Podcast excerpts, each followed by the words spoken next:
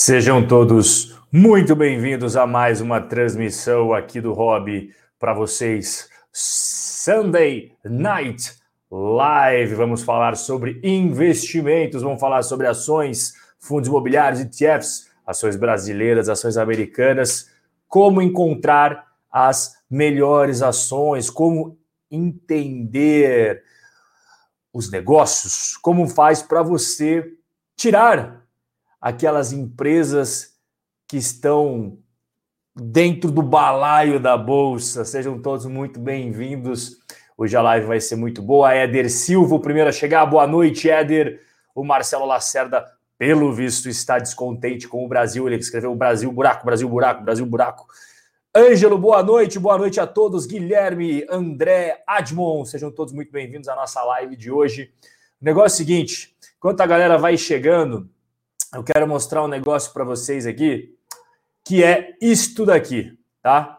É, eu não sei quantos de vocês investem em criptomoedas, mas está tendo uma venda maciça de criptos pelo mundo. Nos últimos sete dias, Bitcoin caindo na casa dos 30%, Ethereum 43%, temos a Cardano 40%, Dogecoin 40%, Binance Coin 54% e Ripple 47%. Um verdadeiro derretimento das criptomoedas. Escrevam no chat quem de vocês tem criptos.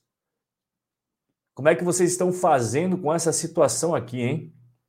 Uou! Realmente é uma queda bem grande. Olha só, cara, Binance 54% em sete dias.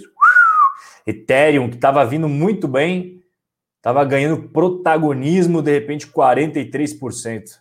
Uau! O Otávio falou: ainda vai cair mais, Rob. O Otávio, pelo visto, não está muito otimista com as criptomoedas, rapaziada. Quem, quem de vocês aí tem cripto? Boa noite, André Luiz. Boa noite, Thiago. E boa noite, Evando. É, pessoal, as criptos realmente, de uns tempos para cá, estão passando por não sei se é correção, não sei até que ponto é, é vendas devido a medo, ou o pessoal continua acreditando. Eu acredito que a grande maioria sim. É o que eu sempre falo: não tem problema você ter criptomoedas, desde que seja uma pequena parte da sua carteira. Né? Uma parte maior acaba trazendo um pouquinho mais de, de dor de cabeça caso você não esteja preparado para a volatilidade das criptos. Né? O Heriberto falou que ele tem criptos, o Heriberto tem criptos, o Vando tem criptos, o Agenor mandou boa noite, boa noite, Agenor, boa noite, Rodrigo. O Jean Coutinho falou que tem. O Elivelton disse: Eu tenho 2% do meu patrimônio em cripto, estou suave. Perfeito, Elivelton, esse é o raciocínio. 2% do patrimônio em cripto não vai perder noites de sono com isso que eu estou mostrando na tela. Boa noite, Tiagão. O Thiago Souza também falou aqui, ó. Rob, tenho 2,5% da carteira. Mesma coisa, o Thiago Souza também tá super bem. Por quê? 2,5%. Ele dorme bem à noite, não tem maiores problemas. O Jean, eu tenho 2,5% da carteira, estou de boa. Só esperar subir de novo. Quando entrei, já estava ciente que a volatilidade é grande. Então você entrou com conhecimento, Jean. Infelizmente, a maioria aí não faz ideia do que está colocando para dentro da carteira, e aí quando acontece uma queda dessas daqui, por exemplo, pessoal com Ripple perdeu metade do dinheiro nos últimos sete dias, caiu 50%, Ethereum caiu 43%. Aí o cara fica desesperado. Mas igual você falou, igual o Heriberto falou aqui, ó, 5% de cripto, o, o Thiago falou 2,5%, tá tranquilo. Isso daí tá tranquilo. O Jean tá pedindo para cair mais. Que isso? Você vai matar a galera do coração, cara. você vai matar a galera do coração. Bom, rapaziada, o negócio é o seguinte: vamos, vamos para o assunto aqui principal da live, que é sobre ações. Para quem está chegando agora, tem muita gente que está me conhecendo só agora, nas últimas semanas, então nem sabe que tem esse livro aqui, Guia do Investidor de Sucesso no Longo Prazo, livro que está disponível na Amazon. Muitos Robin Holders adoraram esse livro, que é basicamente a filosofia que eu uso ao investir na Bolsa de Valores. É uma linguagem simples, fácil. Então, quem quiser e gosta de aprender via leitura, o livro é uma boa pedida. Está aqui no link da descrição, tá bom? Bom, tem gente que só me conhece no YouTube. Então, aqui está meu Instagram. Para quem não me segue no Instagram, muita gente só me segue no YouTube, é Rob Correia. Eu sempre respondo perguntas, faço lives também lá, mas as lives no Instagram geralmente é durante a semana. Beleza, rapaziada? E quem quer aprender mais, a gente, óbvio, vai ter uma live bem completa aqui hoje, mas eu tenho aqui quatro aulas 100% digitais gratuitas para quem quer aprender mais ainda sobre como investir em bons negócios na Bolsa de Valores.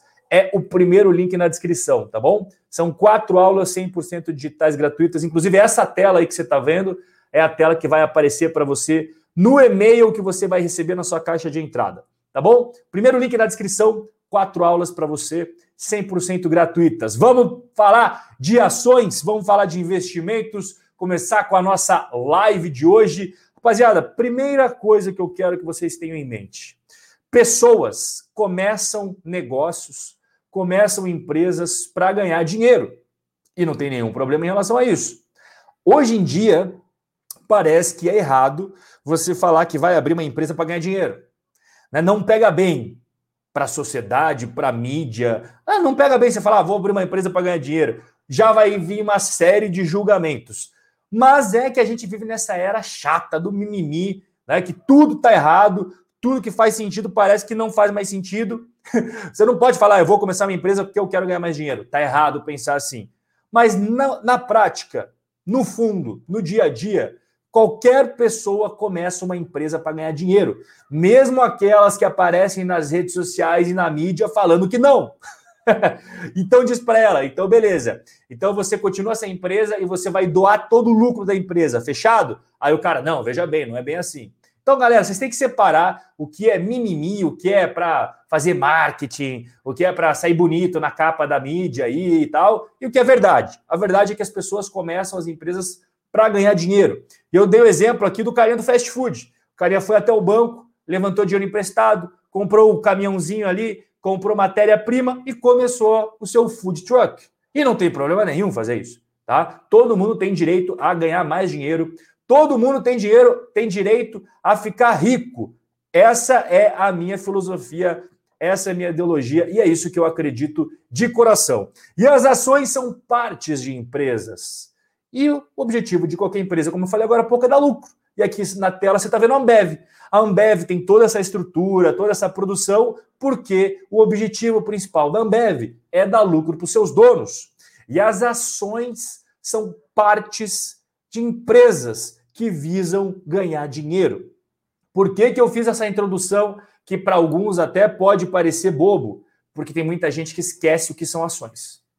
Tem muita gente que foca Ai, subiu 15, subiu 5% nos últimos 15 minutos. Ai, caiu 4% nos últimos 3 dias. Ai, subiu 2,72% nas últimas 72 horas. Isso não interessa. O que interessa é se a empresa dá lucro. Ponto final. Esqueça o que é. Ah, eu vi na capa da revista X que blá blá blá. Ah, eu li no site Y que bli bli bli. Esquece isso. Isso só vai tirar o foco do que te, realmente importa.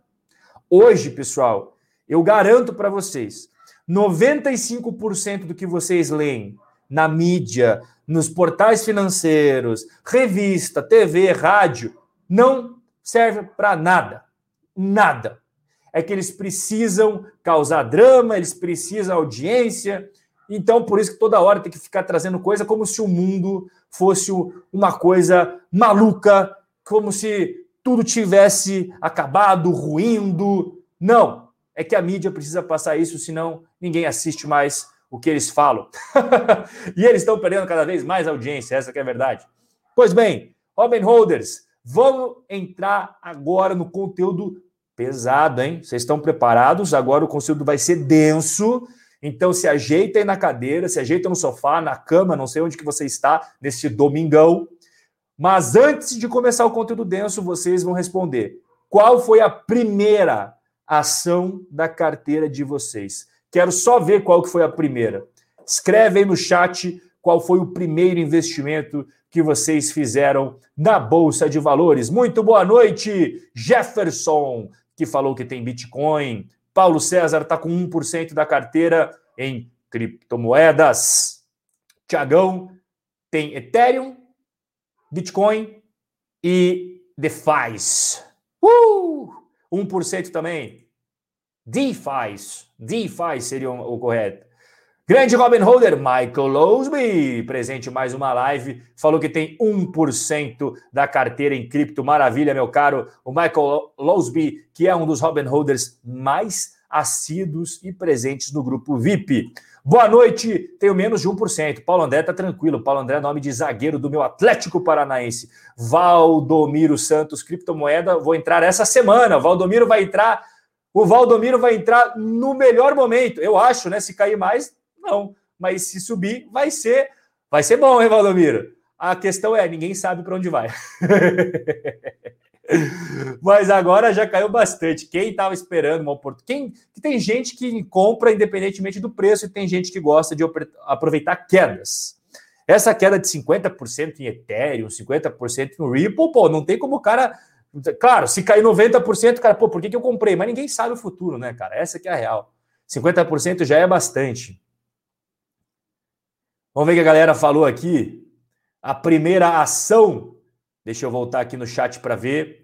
Antes de começar, deixa eu ver aqui. A Nilma Boston doou 5 dólares para o canal dos Robin Holders. Muito obrigado, Nilma, pelo patrocínio. A Nilma é a patrocina patrona. A Nilma é a patrona dos Robin Holders de hoje. Muito obrigado, Nilma, pelo prestígio. Tá difícil essa geração floco de neve, diz o Léo Barbosa. Não pode falar nada, né, Léo? A primeira ação do Márcio foi Aura Minerals. Ô, louco! Pelo visto, o Márcio entrou agora na Bolsa. Aura Minerals é recém-chegada aí na Bolsa Brasileira. Seja muito bem-vindo na Bolsa, Márcio. A Nilma falou CSN, primeira ação dela. Fernanda Itaúsa. Mercado Livre foi a primeira ação do Antônio Júnior. Antônio Júnior já começou direto no exterior. VEG é o Heriberto. BID Banco Inter foi o Guilherme, Ambev, o Tiagão Souza, Veg, o Leonardo Barbosa, Fleury, o Paulo César. Petrobras, o Felipão comprou Petro, mas já vendeu, não gostou da Petro. O Juliano, minha primeira Ambev. Sou um bom cliente e acionista. É, esse é o objetivo, Juliano. Esse é o objetivo. Itaúsa, Apple, olha só que interessante, mais um que começou direto no exterior. Sérgio Feltrin começou direto na nos Estados Unidos comprando Apple, Itaúsa, Itaúsa, Suzano, a primeira ação do Thiago Pereira, a Nádia foi de Ambev, o Valdomiro comprou Itaúsa, Taesa foi do Nelson, Semig do Vando, Semig, grande Semig de Minas Gerais, Belo Horizonte. É, rapaziada, muito bem, vamos continuar aqui então. Olha só, a primeira, a primeira ação do Madison foi a 3M. Muito bem, Madison. Começou direto no exterior, 20% da carteira do Madison deve gostar pra caramba da 3M, que é uma verdadeira monstra global. Muito bem, a rapaziada respondeu. Olha, galera, é, antes da gente falar aqui do conteúdo, vocês sempre me perguntam que sites eu uso. Pois bem, eu uso o Morningstar, que é um site pago. E eu não vou trazer coisas pagas, porque eu sei que vocês vão falar, ah, Rob, Porra, mas pago não quero. Tá bom. Mas antes de falar para vocês os sites gratuitos, eu sempre deixo claro que eu uso a Morningstar. A Morningstar é um site gringo, é um site americano que tem que pagar para usar. Tem todas as informações lá sobre todas as ações do mundo inteiro. Por exemplo, se eu quiser investir na Índia, tem. Se eu quiser investir nos Estados Unidos, tem. A ação brasileira tem. Eles têm as ações do mundo inteiro. A Morningstar é uma empresa com ações, inclusive negociadas na Bolsa Americana. A Morningstar é uma empresa gigante, tem vários funcionários, etc, etc. O objetivo deles é ser a Bloomberg da pessoa física do mundo, entendeu? A Bloomberg é muito caro, não faz sentido o investidor pessoa física ter Bloomberg, e a Morningstar veio com, esse, com essa ideia, já faz um bom... Não, ela não surgiu agora, faz décadas já que ela existe, acho que 15, 20 anos, e eu assino ela, tá bom, pessoal? Só para deixar claro aqui, tá? Bom, sites gratuitos, e outra, não tem nenhuma relação com a Morningstar, tá? Status Invest, muito utilizado no Brasil. Realmente é muito bom esse site. Todos os sites que eu vou falar aqui, eu não tenho relação comercial com nenhum deles, tá?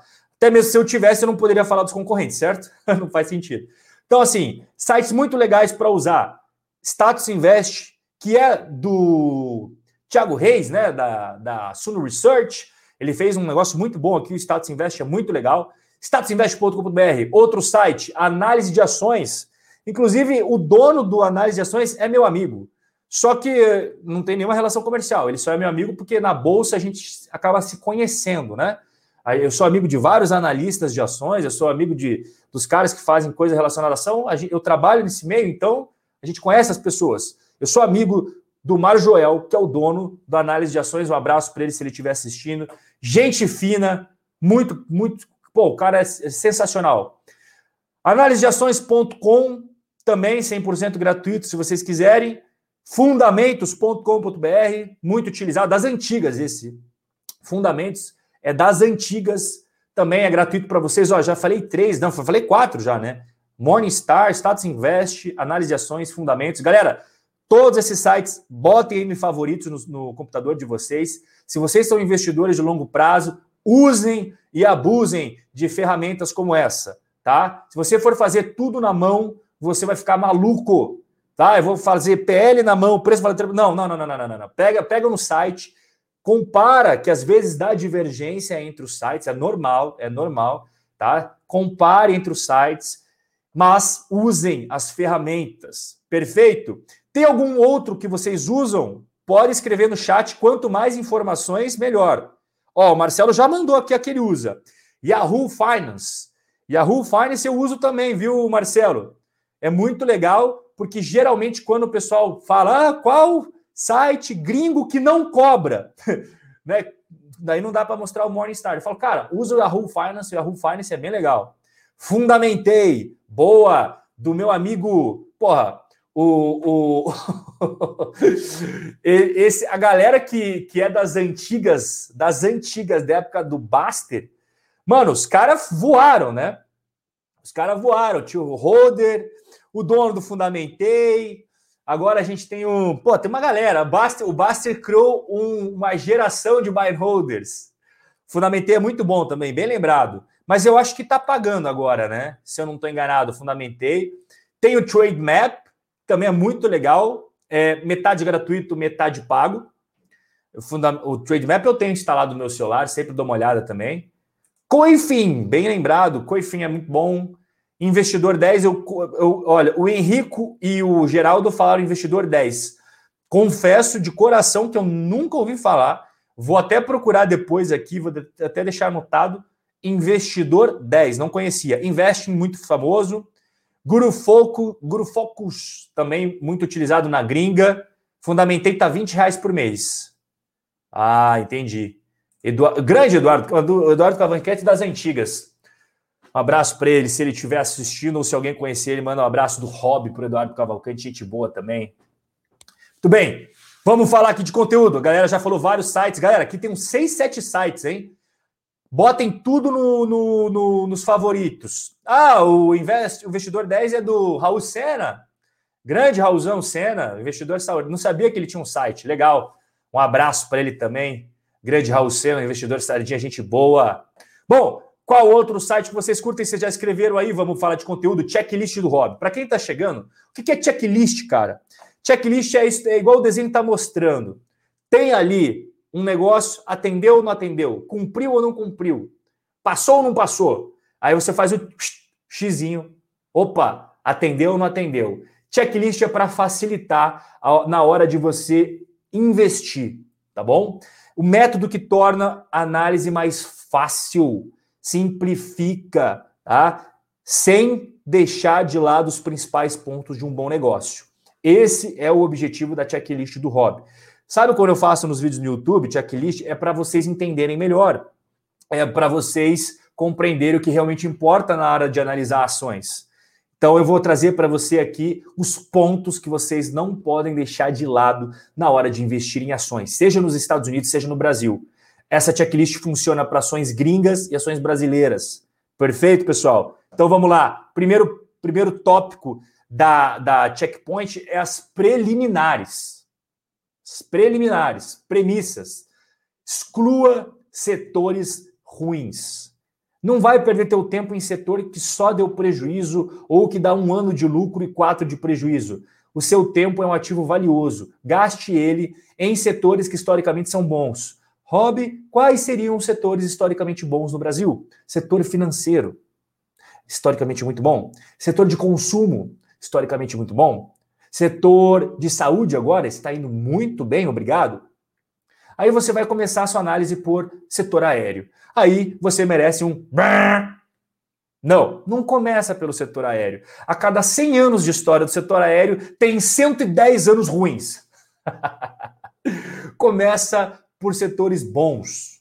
Começa pelo setor financeiro, setor de saúde, setor de consumo. Estados Unidos, vai nas ações de tecnologia, Apple, Microsoft, Amazon, Facebook, Alphabet, PayPal.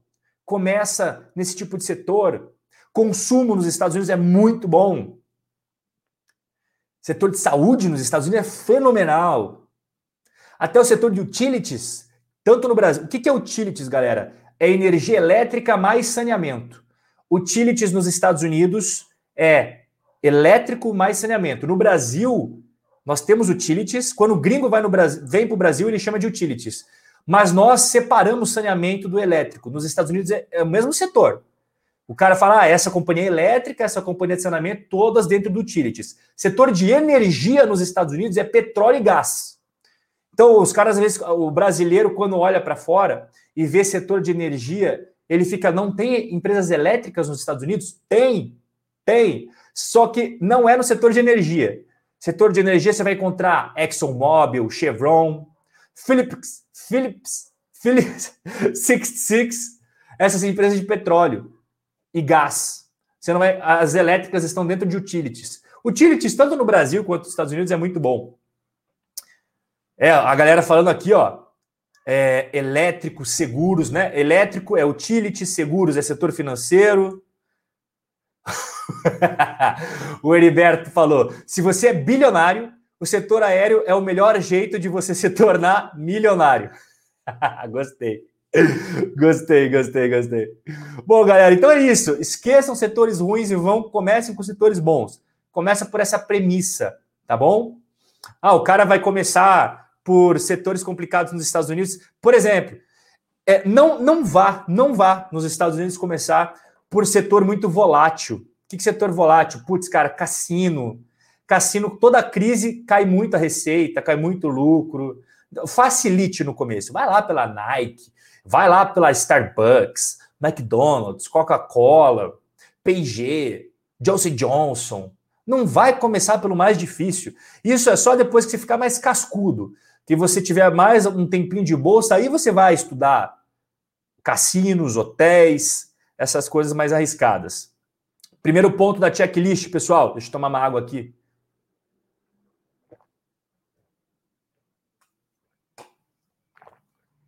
eu vi que o Alex falou de. Só deixa eu fazer um esclarecimento.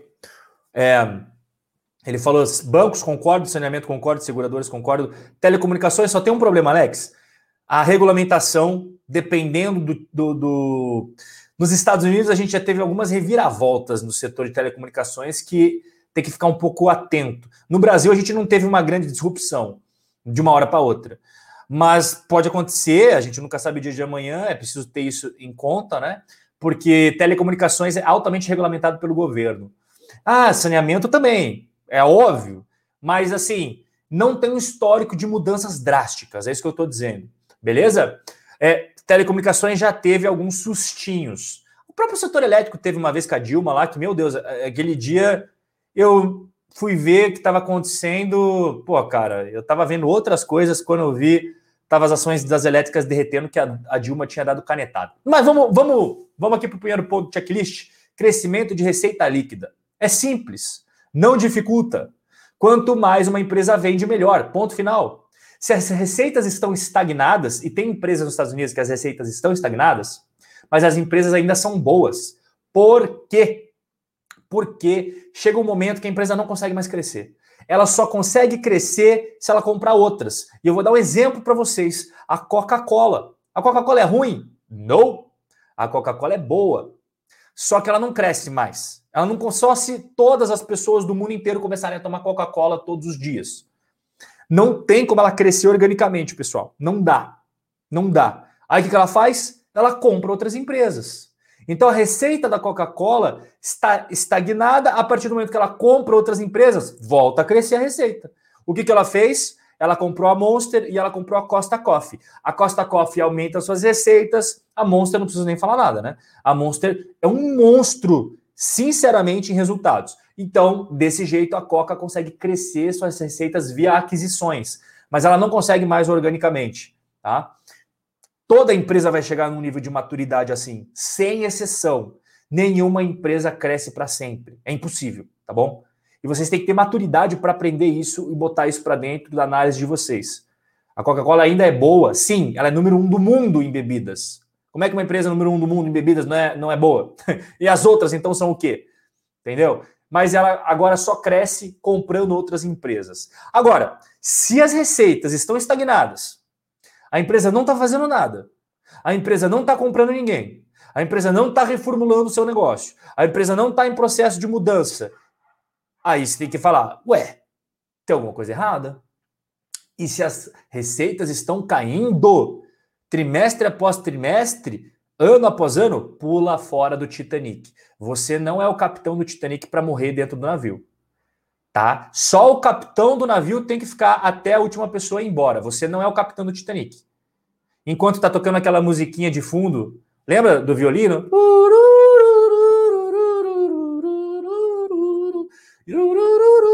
Você não precisa ficar lá afundando. Você vai embora. Você pega teu bote, ó. Jack Rose! E você só no botinho. Vai embora. Vou dar um exemplo para vocês de uma empresa que, inclusive, eu já fui sócio, não sou mais, e sempre falo ela aqui. Cielo. Cara, olha as receitas da Cielo. 2010, 11, 12, 13. Era só crescendo, só crescendo, só crescendo. Olha as receitas da Cielo hoje, 2021, 2020, 2019. É visível o declínio. Você vai esperar o barco fundar total ou você vai sair antes? Eu escolhi sair antes. Tá? Não atendia mais os meus critérios, eu saí. Primeiro ponto da checklist: crescimento da receita líquida. E eu vou trazer um exemplo perfeito para vocês entenderem agora. Isso daqui é uma empresa. E, ó, e olha só, essa empresa eu só analisei para os Robin Holders, hein? Eu não vou analisar elas para vocês porque é só para os alunos. Mas Fortinet é uma das empresas exclusivas que eu analisei para os meus alunos. Ela subiu mais de 2.300% na bolsa norte-americana, a Fortinet, negociada na Nasdaq FTNT, tá bom? Essa empresa de cybersecurity, ela defende de ataque de hackers, ela, ela defende total empresas, pessoas. É um monstrinho e aqui está a receita líquida dela. O que, que isso daqui parece para vocês? Isso é o exemplo perfeito do que eu estava falando agora. Tá bom? Crescimento da receita líquida 2011 até 2020. Alright? Então, isso daqui é o exemplo perfeito do que eu quero que vocês anotem no primeiro ponto da checklist. Isso é o cenário ideal e tem muita empresa fazendo isso. Cabe a você como investidor, botar seu dinheiro em empresas assim. Beleza? Vamos para o segundo ponto: lucro bruto. Hobby, o que seria lucro bruto? São as receitas que eu acabei de mostrar para você, menos o custo dos produtos vendidos. O que é custo dos produtos vendidos? Imagine a M Dias. Tudo que ela vende de macarrão e biscoito entra na receita. Mas para você fazer macarrão e biscoito tem custo. O que seria esse custo? A farinha, o açúcar, a gordura, é, sei lá, biscoito de chocolate lá, o cacau. É o custo para você fazer o macarrão e você fazer o biscoito. Então você pega tudo que você ganhou de dinheiro vendendo macarrão e biscoito e subtrai tudo que custou de produtos para fazer o macarrão especificamente para fazer o biscoito. Pega um, subtrai, vira o lucro bruto. Ponto número dois: crescimento do lucro bruto. Não adianta nada você crescer a receita de, de 100 milhões para 110 milhões e o custo dos produtos vendidos, que era 50, passou para ser 100. Não adianta, aí não adianta crescer a receita. Você está perdendo margens. Não faz sentido. Então tem que acompanhar o crescimento do lucro bruto também. E junto com o crescimento do lucro bruto, já encaixa o ponto 3, resultados operacionais. Por que, que eu já vou encaixar? Porque é receita líquida menos custo dos produtos vendidos, que é o lucro bruto que eu acabei de explicar para vocês, menos despesas administrativas com vendas e gerais. O que, que é aqui? Aqui é o aluguel da fábrica, salários, honorários, a tia do cafezinho, a tia da limpeza, a secretária, a conta, a conta de internet, a conta eh, de água, o IPT, tudo entra aqui. IPTU, seguro, comissão de vendedor, o, a impressora que comprou para imprimir, tinta da impressora, tudo que não é relacionado ao produto. Porque o custo para você fazer macarrão e biscoito é as commodities e tal. Aqui é para manter a empresa de pé.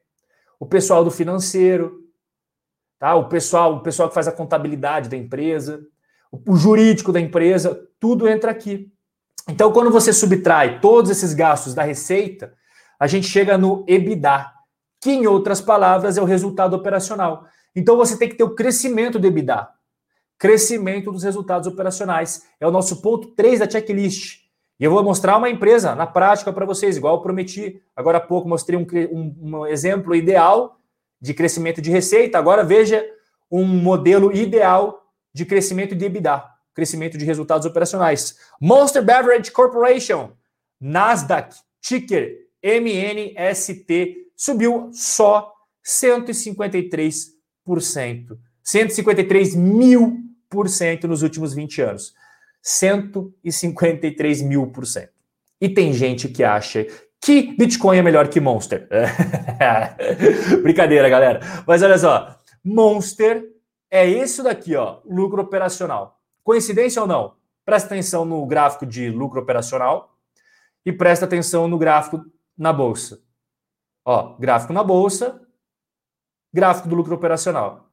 Vocês realmente acham que isso é mera coincidência ou vocês estão vendo o que realmente importa na bolsa de valores? Vocês estão vendo o que realmente importa na bolsa de valores, tá bom? Procure empresas com crescimento de lucro operacional. A gente já viu duas empresas como exemplos aqui, tá? Então vão, vão pegando os insights, vão pegando as dicas aí. Quarto check, quarto ponto, crescimento de lucro líquido. Nós falamos de lucro bruto, falamos de lucro operacional. Agora o lucro líquido. O que, que é o lucro líquido? A gente pega isso daqui, galera, que é os resultados operacionais, que é o nosso ponto 3, tá? E a gente vai subtrair despesas com juros, juros de dívida, a gente vai subtrair imposto, a gente vai subtrair depreciação e amortização. Para para pensar. As máquinas, elas depreciam, as máquinas perdem valor, ficam obsoletas, os softwares dos computadores vão ficar obsoletos e tudo isso tem um custo que não é que sai do seu bolso, mas aquele bem perde valor e lá na frente você vai ter que fazer manutenção ou comprar um bem novo. Então, o lucro líquido é a última linha, é o que mais importa para você. São as receitas menos todas as despesas juros, imposto, depreciação, amortização, custo para os vendidos, tudo, tudo, tudo que tem gasto. É a linha mais importante. O ponto 4 da checklist é o ponto mais importante do checklist. Lucro líquido. Crescimento de lucro líquido é importante.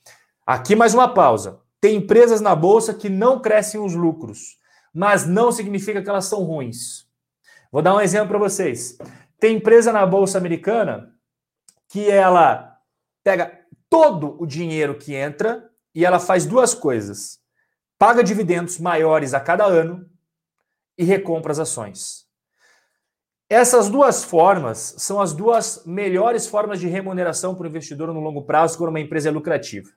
Tá? Então tem muita empresa na bolsa que recompra suas ações, ou seja, o seu pedaço na torta vai aumentar sem você gastar dinheiro do seu bolso. Quando a empresa é boa, e ela recompra as ações, as suas próprias ações, por todos os anos a fio, você, investidor, aumenta a sua participação, a fatia do seu bolo vai ser maior naquela empresa, sem tirar dinheiro do bolso. É como se você aumentasse seu aporte lá nela sem tirar o dinheiro do seu bolso. E a outra forma é os dividendos crescentes. Tem empresa na Bolsa Americana que não cresce lucro, mas paga dividendos maiores ano após ano e recompra as ações. ótimo, não tem problema. O ideal é óbvio, é crescimento de lucro, tá? Mas é muito difícil encontrar uma empresa que cresce lucros anos após anos, cresce em dividendos anos após anos e aumenta a recompra de ações anos após anos. Tem, tem, mas é mais difícil, tá bom?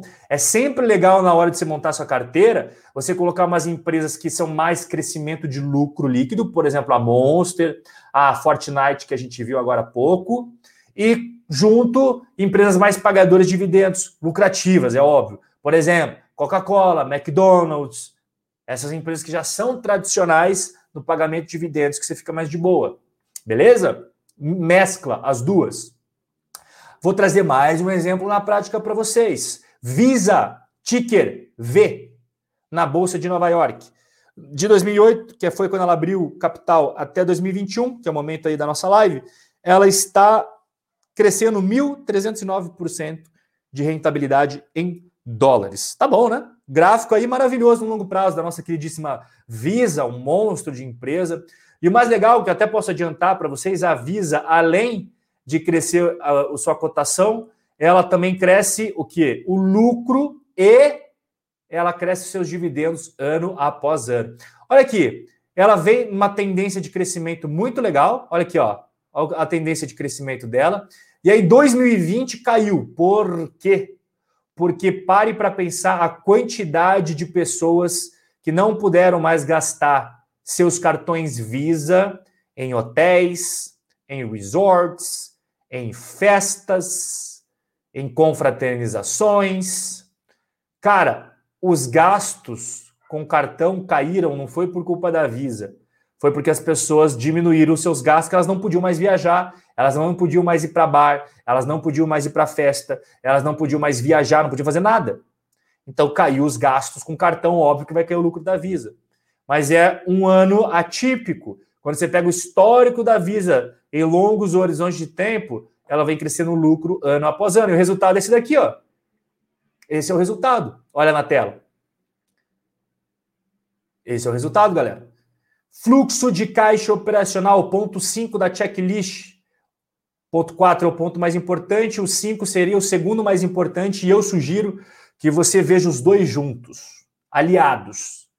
É como Cristiano Ronaldo e Messi jogando no teu time. Entendeu? Você pode ter só o Messi, pode ter só o Cristiano Ronaldo? Pode. Mas se você tiver o Messi e Cristiano Ronaldo, uou! Vai ser épico. Crescimento de fluxo de caixa operacional. O que, que é isso, Rob? Me explica. É o dia a dia do negócio, é o coração da empresa. As empresas quebram por fluxo de caixa, não por prejuízo. Isso é importante você saber. Toma uma aguinha aqui.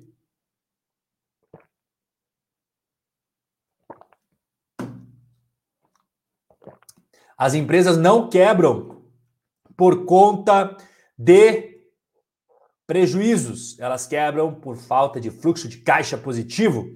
E aqui eu vou trazer mais um exemplo. Olha, eu estou trazendo para vocês os conceitos e eu estou trazendo exemplos práticos. Dá uma olhada no gráfico da Johnson Johnson. Produz remédio, produto de higiene, próteses ortopédicas. A Johnson Johnson, todo mundo. Quem tem, tem filho ou teve filho comprava talquinho da Johnson Johnson, comprava fraldinha da Johnson Johnson, mamadeira, chupeta da Johnson Johnson, acho que é a hipoglosa da Johnson Johnson. E Johnson Johnson, desde o momento que você nasce, ela ganha dinheiro. Aí você fica mais velho, gasta nos remédios da Johnson Johnson. é, ela ganha dinheiro em todas as fases da sua vida. Aí quando você ficar velho, mais remédio da Johnson Johnson. Bom, e até não precisa ser, cara, quando você é adulto, sabonete da Johnson Johnson, shampoo da Johnson Johnson, tá, tá, tô em todas, tô em todas. A vida inteira dando dinheiro para Johnson Johnson. Aqui é o gráfico mais longo que eu consegui pegar da Johnson Johnson, 40 anos na tela, e em 40 anos a empresa saiu de 2 dólares para 170. Valorização de 7 mil por cento na Bolsa Americana. Gráfico maravilhoso. Isso daqui é reflexo de uma empresa com o quê, galera? Com isso daqui, ó. Fluxo de caixa operacional da Johnson Johnson. Meu, isso daqui é, é colírio para os olhos dos investidores de longo prazo. Olha, cada ano que passa, ela aumenta. Cada ano que passa, ela aumenta. Às vezes, ela não aumenta o lucro, mas ela aumenta o fluxo de caixa. Fluxo de caixa, 23 bilhões 536 milhões em 2020. Aí o que ela faz com esse dinheiro? Ela investe em novos projetos, paga dividendos, recompra as ações, paga a dívida que ela tem um pouquinho. No outro ano, ela faz a mesma coisa. Investimentos, paga dividendos, recompra ações, paga dívida.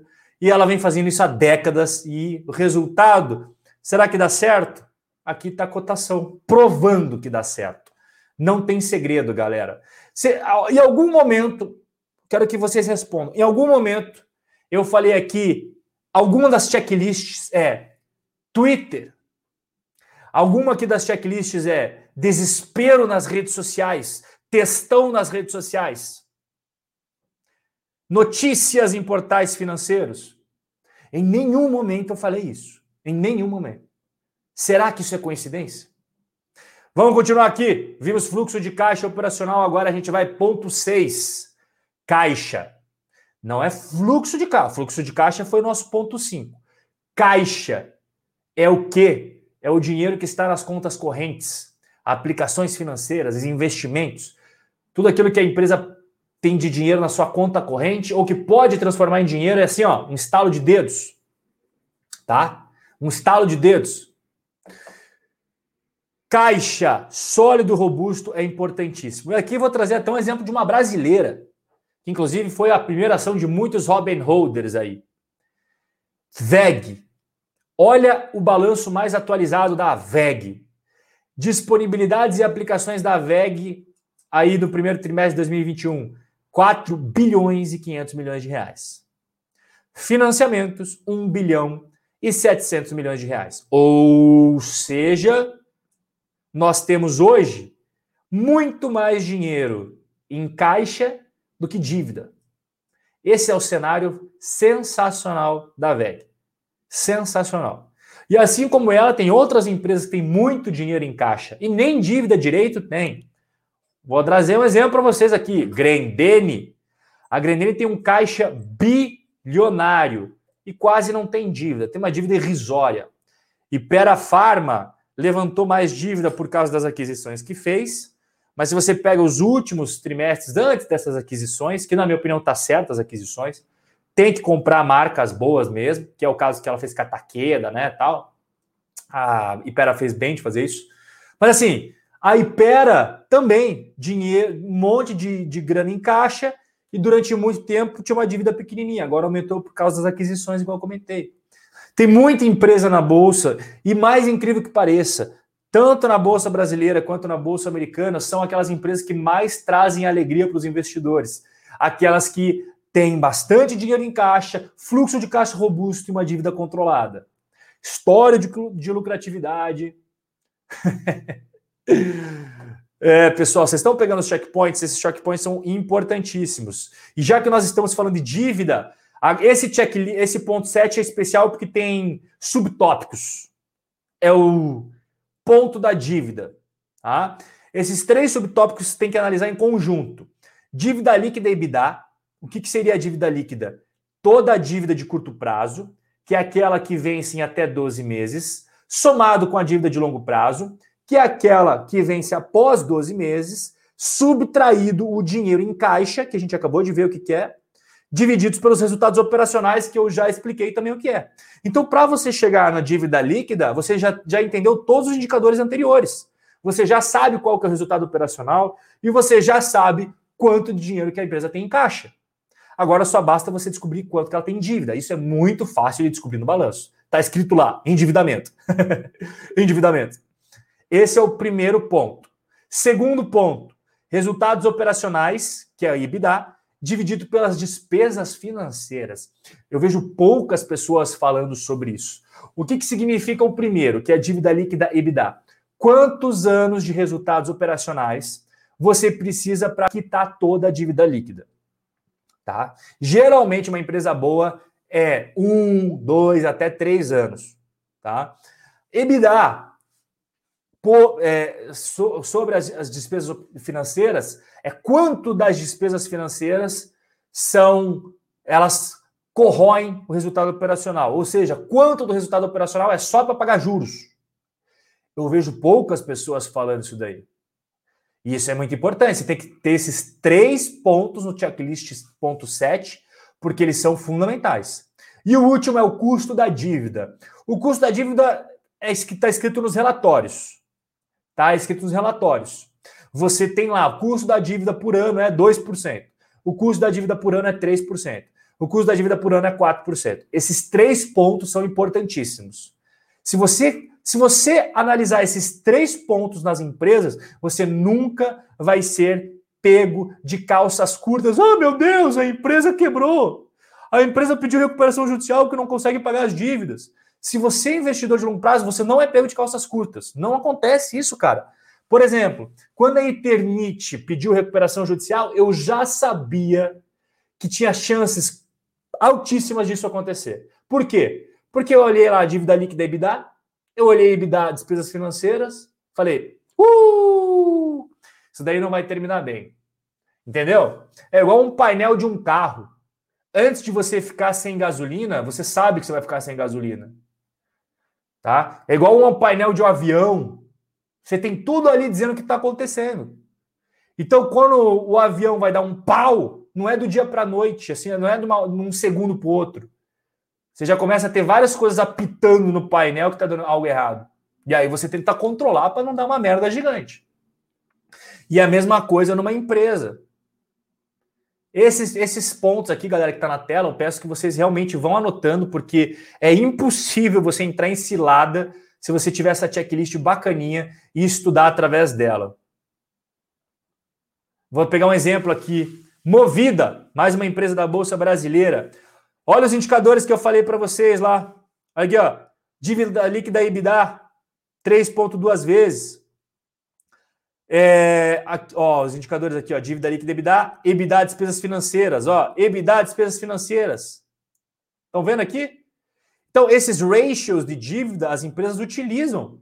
E cabe a você interpretar eles. Já expliquei como é que faz para você interpretar. Tá? Esses, esses três aqui são, ops, esses três são os principais. Não tem como você ser pego descalças curtas com dívida. Aqui tem outros. Ai, Rob, mas você não falou de dívida líquida, imobilizado líquido. Cara, não é que não é importante. É, mas tem uns. Eu estou passando só os mais importantes para vocês. A dívida líquida, patrimônio líquido. O mais importante é você ver se a empresa tem capacidade para pagar a dívida. Esse é o ponto principal, tá? E agora vamos para valuation. Deixa eu tomar uma água que agora o bicho vai pegar.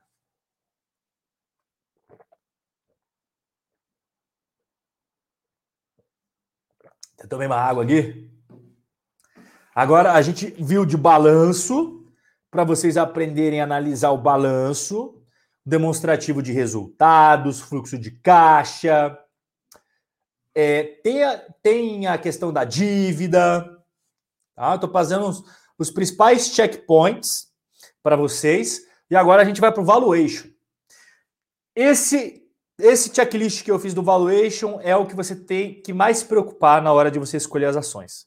Tem uma série de métricas de valuation, de análise fundamentalista, e eu estou trazendo nessa live os principais pontos.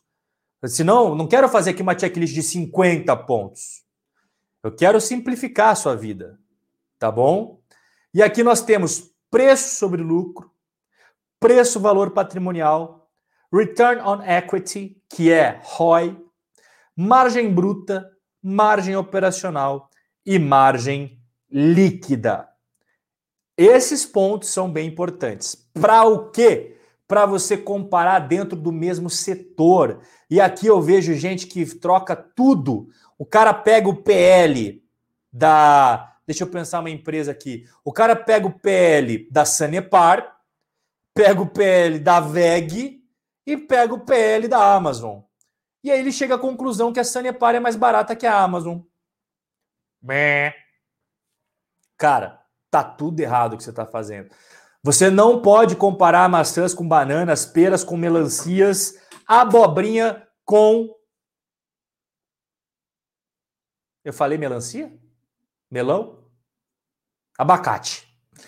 Entendeu, né? Você tem que comparar maçãs com maçãs, peras com peras.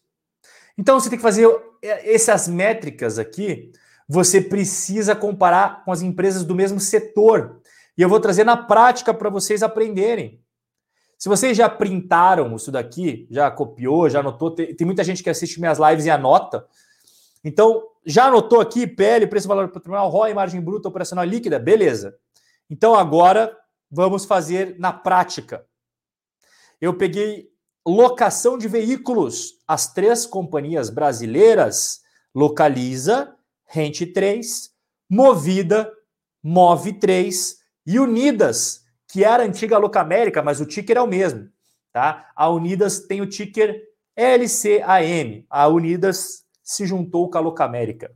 Pois bem, pessoal, por que, que eu fiz isso? Porque todas fazem a mesma coisa.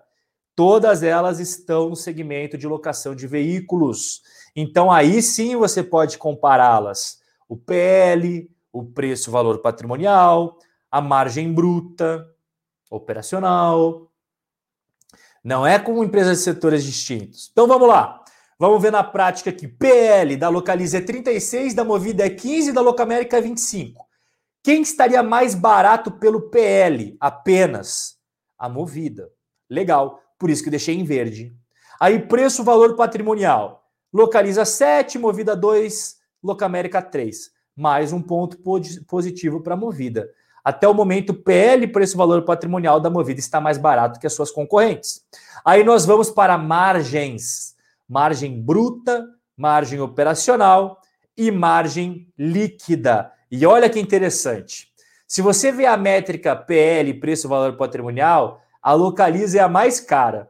Só que por que será que ela é mais cara? Porque ela tem a maior margem bruta, ela tem a maior margem operacional e ela tem a maior margem líquida e o maior ROI. Então, em questão de quali, questão qualitativa, qualitativa, a Localiza é a melhor. Margem bruta, margem operacional, margem líquida, ROI, maior tamanho de mercado, maior número de carros, maior receita, maior lucro, tudo isso é da Localiza. Portanto, o mercado vai cobrar mais caro. Ou você acha que a Localiza seria a empresa líder do setor, a empresa com maior receita, a empresa com maior lucro, a empresa com maior fluxo de caixa, melhor margens, melhor ROI, ia ser a mais barata? Vocês realmente acreditam nisso? Que ninguém ia ver, só você. só você. Então, pessoal, não tem como você querer, igual a galera fica falando que a VEG tá cara. Você gostaria que a VEG, com aqueles resultados, estivesse com um PL de 8? Você só vai pegar empresas como a VEG com PL de 8, sabe quando? Nunca. Nem na crise a VEG ficou com PL de 8. Nem na crise. Não vai acontecer. Você nunca vai pagar barato pela VEG. E só vai pagar barato pela VEG quando acontecer uma catástrofe, um desastre, encontrarem algum problema. Lembra da IRB? A IRB ficou barata. Por quê, né? Por que, que a IRB ficou barata? Ué, porque encontraram um baita problema dentro da IRB, cara.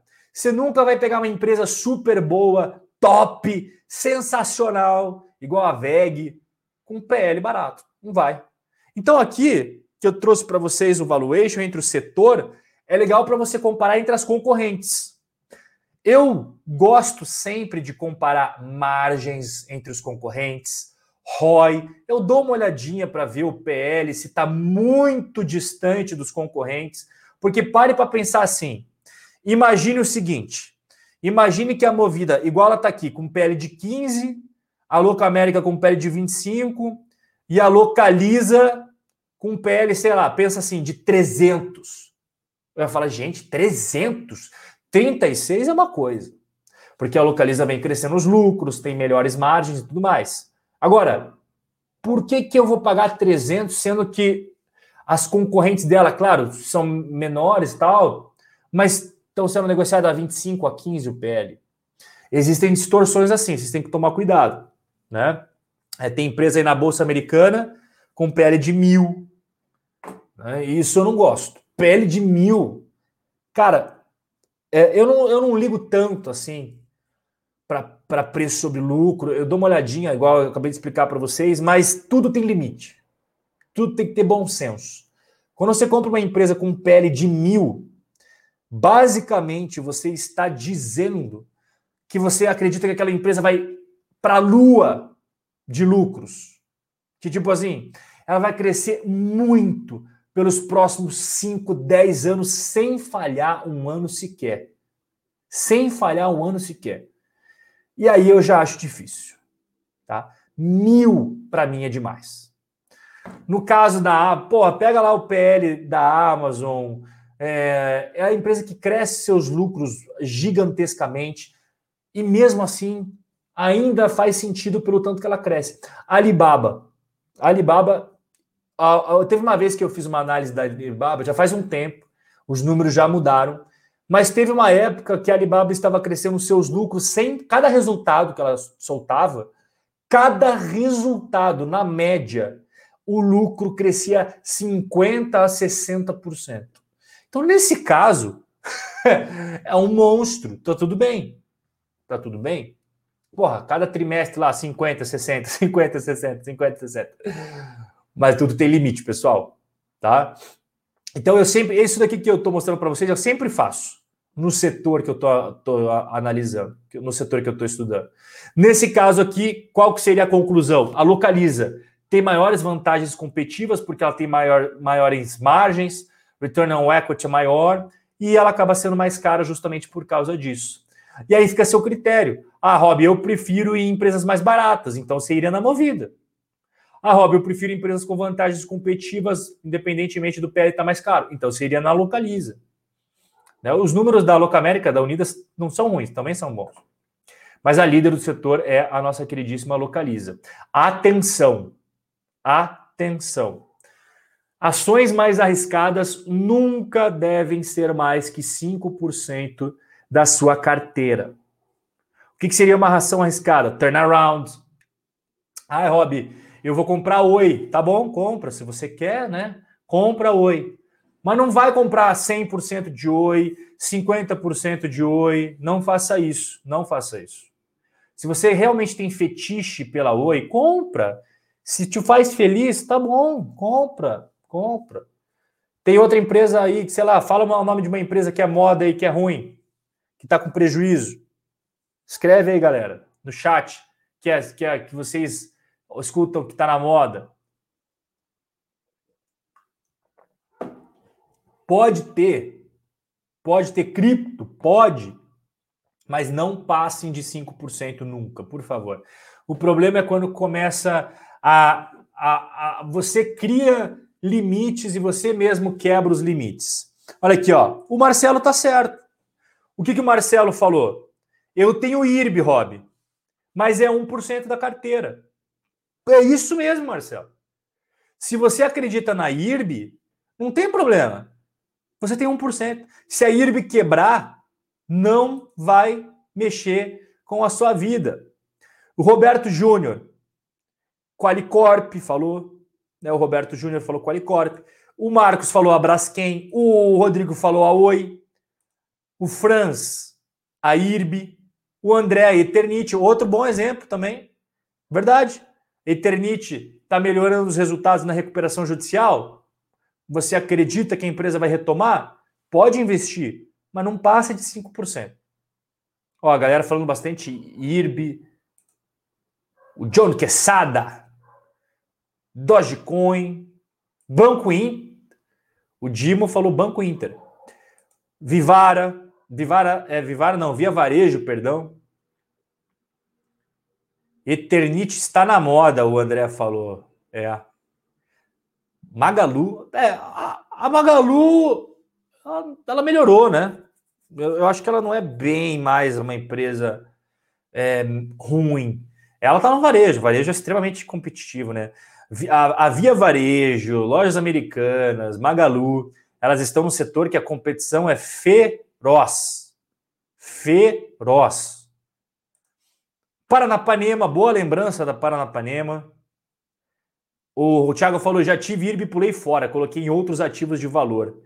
Oi, segundo o Thiago Axel, Oi é o maior exemplo de risco. O Jonathan fala Eletrobras.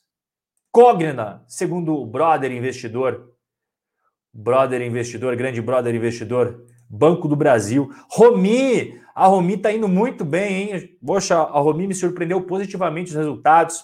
Cielo, o Elcio está posicionado em Cielo. O Martin Miller está posicionado em Clabin. Clabin. Forja Taurus. Tem mais gente falando aqui da Paranapanema. Taurus, bem, bem, bem na Forja Taurus. Gol. Pessoal, vocês entenderam, né? Exatamente isso, cara.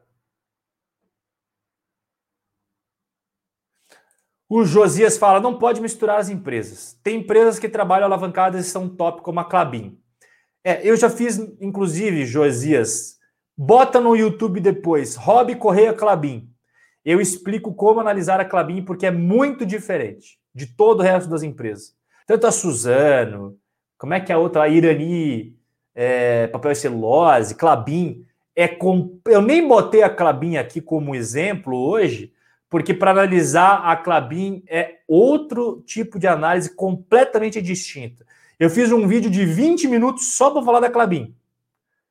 Então, se vocês botarem depois no YouTube Rob Correia Clabin, o mais novo lá, eu fiz alguns já, mas cada ano eu atualizo ele com os dados novos, né? Eu fiz em 2021.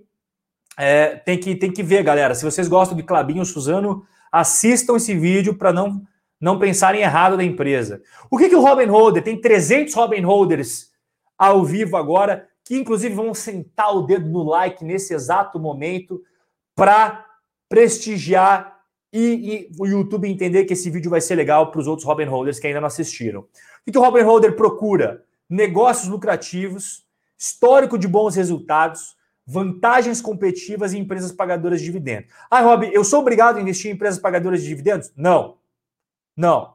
Mas a maioria dos Robin Holders gosta. Se você não gosta, não, não tem problema. Não tem problema.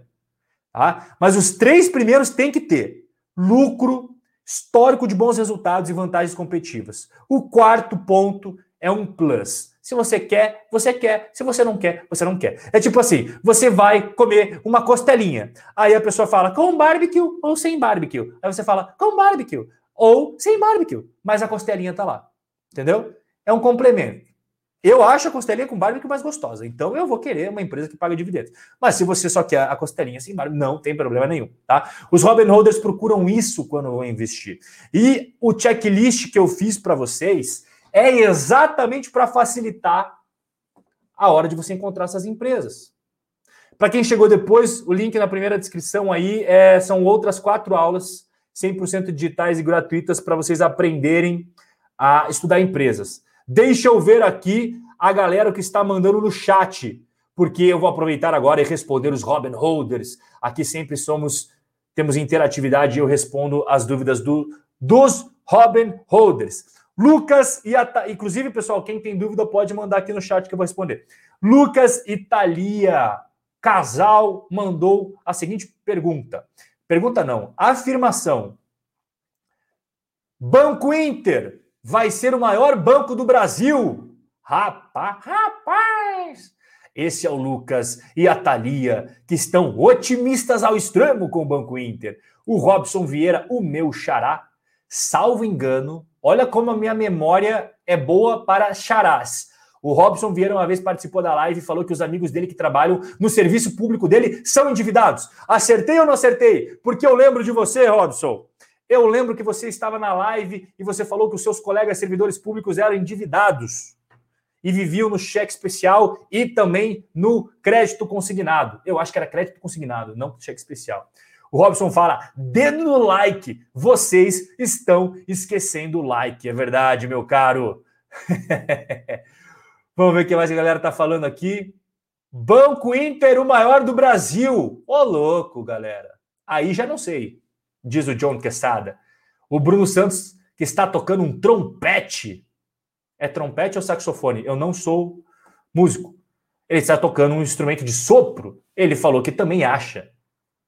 O Henrique falou: grande hobby, mestre e professor. Vai ter uma dica de amor hoje. Oh, Henrique, você está com dúvidas referente ao coração? Mande a sua dúvida que daí eu vou responder no chat. Banco Inter valorizou bastante. Hora de vender? Ué, Rodrigo. Depende do porquê que você entrou no Banco Inter. Se você entrou para fazer trade, você tem que estabelecer o quanto que você aceita perder e o quanto que você quer ganhar. Ah, caiu 15%, eu vendo. Subiu 100%, eu vendo. Tem que ter esses critérios. É trade ou é buy and hold? O que, que você está fazendo? É um swing trade ou é buy and hold? Swing trade tem que ter alvo. Tanto quanto que você aceita perder, quanto você aceita ganhar.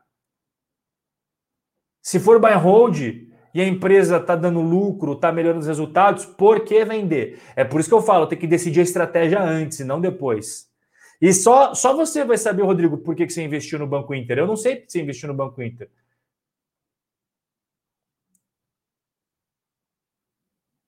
Monster ou Starbucks? Cara, as duas, né, cara? Porque a Monster é, é a Monster é energético e a Starbucks é cafeteria. Então você nunca vai chegar para uma mina e vai falar assim: vamos tomar um Monster. Quer dizer, você pode falar, mas é mais bonitinho se você falar: vamos no Starbucks que eu vou, te vou pagar um frappuccino com cookie de baunilha. Aí ela vai falar: uau! E aí vocês vão no Starbucks. Entendeu? São coisas distintas, Elcio. Eu gosto dos dois. Eu gosto dos dois. Monster não tem nenhuma loja física, lembre-se disso. A experiência do Monster é a propaganda, os atletas que tomam Monster, os eventos que eles patrocinam. A Starbucks, a pegada deles é a experiência na loja. A experiência, o cheirinho na loja. Você já foi numa Starbucks? É um cheirinho. Eles escrevem Elcio na, no copinho para você se sentir importante. Eles escrevem Elcio e fazem uma carinha feliz no copinho. Aí você, ai, que bonitinho. Essa é a experiência da Starbucks. Eu gosto dos dois. Energias do Brasil. Eu gosto de Energias do Brasil. O Valdecir fala: a bebê Seguridade é boa para. Que isso, Valdecir? Como assim, rapaz? Que palavra é essa? A bebê seguridade é boa pra. Que isso? Mas que. Ô, oh, louco. Valdecir, Valdecir. Não é, é nove horas da noite do domingão, você tá, man... Que isso, Valdecir? Pensando de... numa ação, Valdecir. Gente, olha, eu não sei mais o que falar. Eu não sei. Olha, olha a ideia que o Valdeci está tendo. Pra... Coitado da bebê seguridade. Por que, que você quer fazer isso com ela, Valdeci? Meu Deus. Meu Deus do céu. Ô, Valdeci. Bom, vamos refletir sobre a proposta do Valdeci para a seguridade. Vamos para a próxima aqui. oh, Jesus. Ó, oh, o Robson confirmou, era ele mesmo. A Evelyn, oh, a Evelyn tá presente. Já tava triste, a Evelyn assiste todas as minhas lives. Dica de amor. Os investidores querem investir pro dia. Nossa, é verdade, velho. Dia 12 é dia dos namorados. É, rapaziada, aí, aí tá o lado bom de ser solteiro, hein? O aporte de junho é sempre mais gordinho. Quem tá namorando não tem, não tem o mesmo benefício. Quem é casado, então, ele nem lembra mais. Quem é casado dá presente dia dos namorados. Quem é casado, escreve no chat se dá presente do dia dos namorados para a sua respectiva esposa, para o seu bombonzinho, para a sua cremosa, para o seu bebê, para o seu boo. Nos Estados Unidos eles falam boo, my boo. Escreve aí no chat se você dá presente para sua esposa no, no, no, no, do Dia dos Namorados. Você entendeu? Melhor live de domingo. Tamo junto, Rodrigão. Tamo junto, meu caro. Buy hold, Rodrigo fala. Irbi, tem coragem de investir? Eu? Não. Eu fiquei bem decepcionado com o que aconteceu com a IRB, perdi a confiança gostava do modelo de negócios, porque se você vê os balanços, Alisson, eram balanços bons. Só que os balanços não eram verdadeiros. Nenhum investidor, se tem algum, algum desses 300 Robin Holders que está ao vivo agora, Algum de vocês foi prejudicado porque viu os balanços da IRB? A culpa não é sua. Você não tem culpa. Você fez a análise correta. Os números estavam lá. Você estudou a empresa, os números estavam lá. Você não tem culpa do que aconteceu. Os números eram falsos. Esse é o problema. Nenhum investidor, pessoa física, tem culpa. Ah, eu comprei IRB, eu li, estudei e deu merda. Não é culpa sua, cara. Não é culpa sua. Os balanços eram falsos. Quem iria saber que os balanços eram falsos? Não tem como saber. Tá? Então fique tranquilo, Alisson. Se você comprou IRB lá atrás e ah, pô, me, me ferrei, não sou um bom investidor, não sei fazer análise fundamentalista, não, você não é o culpado, Alisson. Culpado foram as pessoas que fizeram números falsos e botaram no balanço, tá? Robson Santos, um mais um Robson. Um monte de xará aqui. Tem o Banco Inter e valorizou 600%. Grande Bruno Santos. No buy hold você vende quando valoriza muito de forma a ficar com uns 30% da carteira, ficando muito concentrado. Nesse caso, vale a pena vender. É, é uma boa pergunta, Paulo, porque tem gente, tem investidor que faz isso, né? Por exemplo, assim, o cara comprou, sei lá, VEG a 20 reais lá atrás, e aí a VEG subiu, subiu, subiu, subiu. Ele fala: ah, vou vender uma parte. Por que, que eu não gosto disso, Paulo? Porque a VEG poderia subir muito mais e você vender uma empresa boa. O que, que eu gosto e até falo para as pessoas, se puderem escolher isso, fazer isso. Não vender empresa boa. Apenas aportar naquelas que ficaram para trás para você fazer um rebalanceamento. Se isso não for possível, tudo bem. Você pode vender um pouquinho, tal, mas o ideal não é vender empresa boa. O próprio Buffett falou que o maior erro dele foi quando ele comprou uma vez uma ação, acho que custava 10, ele vendeu a 12, ela foi acho que a 200, a 300, ele conta a história. E acontece. Pensa o cara que comprou Monster, Paulo. Pensa o, cara que comprou Monster quando ela valia 7 centavos, tá? Sim, a Monster valia 7 centavos, Paulo. E aí essa empresa foi de 7 centavos para 70 centavos. Cara, de 7 centavos para 70 centavos é um baita ganho.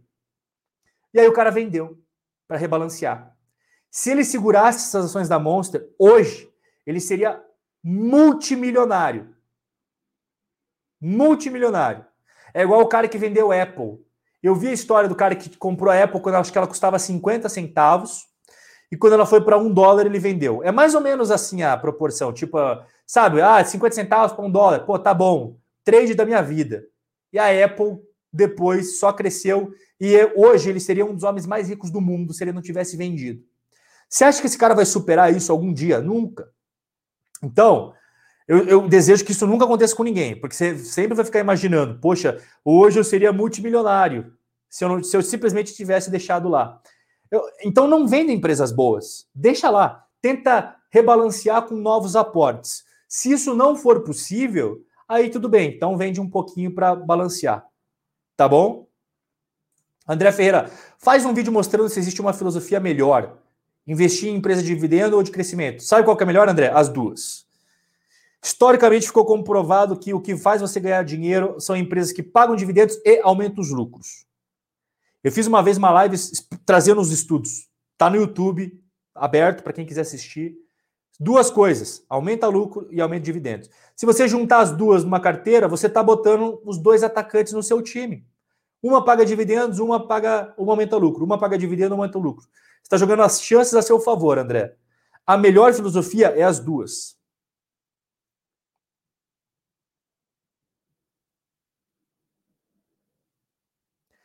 Josias está indo embora, valeu, irmão. Estou, a Joseli fala assim: Estou iniciando os investimentos. Seja muito bem-vinda, Joseli. Explica o que significa aportar. Explico sim, Joseli. Significa todo mês você pegar uma parte do seu salário e investir em bons negócios. Aporte significa isso. Investir no termo utilizado entre as pessoas, é tipo, você tem 10 mil reais, Jocely. Você pega esses 10 mil e compra de uma só vez uma empresa. Não é isso que eu falo para fazer. O que eu falo para fazer, Joseli, é todo mês você separar uma parte do seu salário e investir em bons fundos imobiliários, investir em boas ações, investir em boas empresas. Todo santo mês. Rob, esse mês eu consegui só 200 reais. Não tem problema. Não tem problema. Importante é disciplina e constância e regularidade nos aportes, tá bom, Jocely? Então tem mês, ah, eu consegui 500, ótimo. Rob, nesse não deu, eu tive um infortúnio, só consegui 50 reais. Não tem problema. Mantenha a disciplina, mantenha constância. Jocely, eu já provei em vários e vários vídeos, com vários estudos, que faz diferença e faz você ficar rico é constância, disciplina, constância e disciplina, constância e disciplina. Se você fizer isso todo santo mês, bonitinho, o resultado vem. Mas tem que fazer. As pessoas não fazem. As pessoas que têm resultados fazem, se comprometem. Ela fala: Eu vou fazer esse negócio. Quer saber? Eu vou fazer esse negócio dar certo. E ela se compromete a todo mês botar um pouquinho que seja. E aí ela aporta, gosta daquilo, porque ela vai ver pela primeira vez na vida dela, ela não vai estar tá pagando juros, ela vai estar tá recebendo dinheiro, dividendos, juros sobre capital próprio, rendimentos dos fundos imobiliários. E esse gostinho, Jocely, eu vou te falar uma coisa. Tem muita coisa boa no mundo, e eu não vou ser hipócrita aqui de dizer que não tem. Mas esse gostinho de você receber dividendos é algo que tem um efeito psicológico muito bom e você se sente recompensada, Jocely. Você se sente presenteada pelo seu esforço. Eu sei que tem gente que não gosta de dividendos, mas eu gosto porque ele te recompensa aqui, ó. Aqui. Isso daqui faz diferença. Quando você vê entrando dinheiro na tua conta porque você resolveu investir, você vai querer mais. E aí no outro mês você vai querer mais. É um vício bom. Existem vícios ruins e vícios bons. Esse é um vício bom. Esse é o vício que vai fazer você ganhar dinheiro, vai fazer você ter mais patrimônio, vai fazer você melhorar a sua vida, se você colocar em prática. Entendeu? É um hábito bom. É um vício bom, vício positivo. Todo mês você vai ganhar um gostinho por aportar e investir, aportar e investir, aportar e investir. Isso daí vai entrando dinheiro, vai criando uma bola de neve. Eu não conheço nenhuma pessoa no mundo, no mundo, que falou assim: eu me arrependo de ter investido e hoje ter dinheiro. Ai, como eu sou arrependido, que hoje eu não tenho que me preocupar com boleto, que eu não tenho que me preocupar quanto que custa as compras do meu mercado, eu não tenho que me preocupar com a fatura do meu cartão, eu não tenho que me preocupar o lugar para onde eu viajo. Eu não conheço ninguém que fala isso. Eu conheço gente que se arrepende de não ter tomado essas decisões lá atrás. E pela sua foto, você é uma menina nova então, se você colocar isso em prática, com certeza isso vai te pagar no futuro. Só depende de você começar agora, Jocely. Lucas! Tu é fora, Rob, gratidão, tamo junto. Puta, falei palavrão, você desmonetizado. Ah, cara, não acredito. Não pode falar palavrão, galera. Falei palavrão, vou ser desmonetizado com toda a certeza. Vamos ver o que mais que a galera. Que galera tá dando risada aqui? Eu devo ter falado merda, a galera tá dando risada. Não sei o que eu devo ter falado. ai, ai. O que mais aqui? Folder. ai, ai.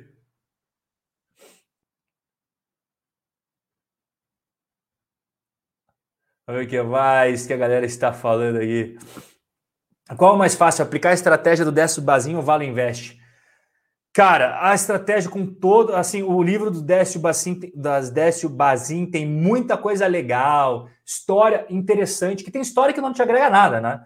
Tem livro que não te agrega nada. Não é o caso do livro do Décio Bazin. O livro do Décio tem histórias que agregam conhecimento, agregam conteúdo, mas a filosofia dele, seguida à risca em 2021, com todo respeito ao Décio e à filha dele, que é hoje a a responsável né, pelo livro tal, não funciona em 2021, porque o mundo é outro. Na época que ele escreveu esse livro, a taxa de juros era outra no mundo. No mundo. as taxas de juros eram bem mais elevadas, muito mais elevadas.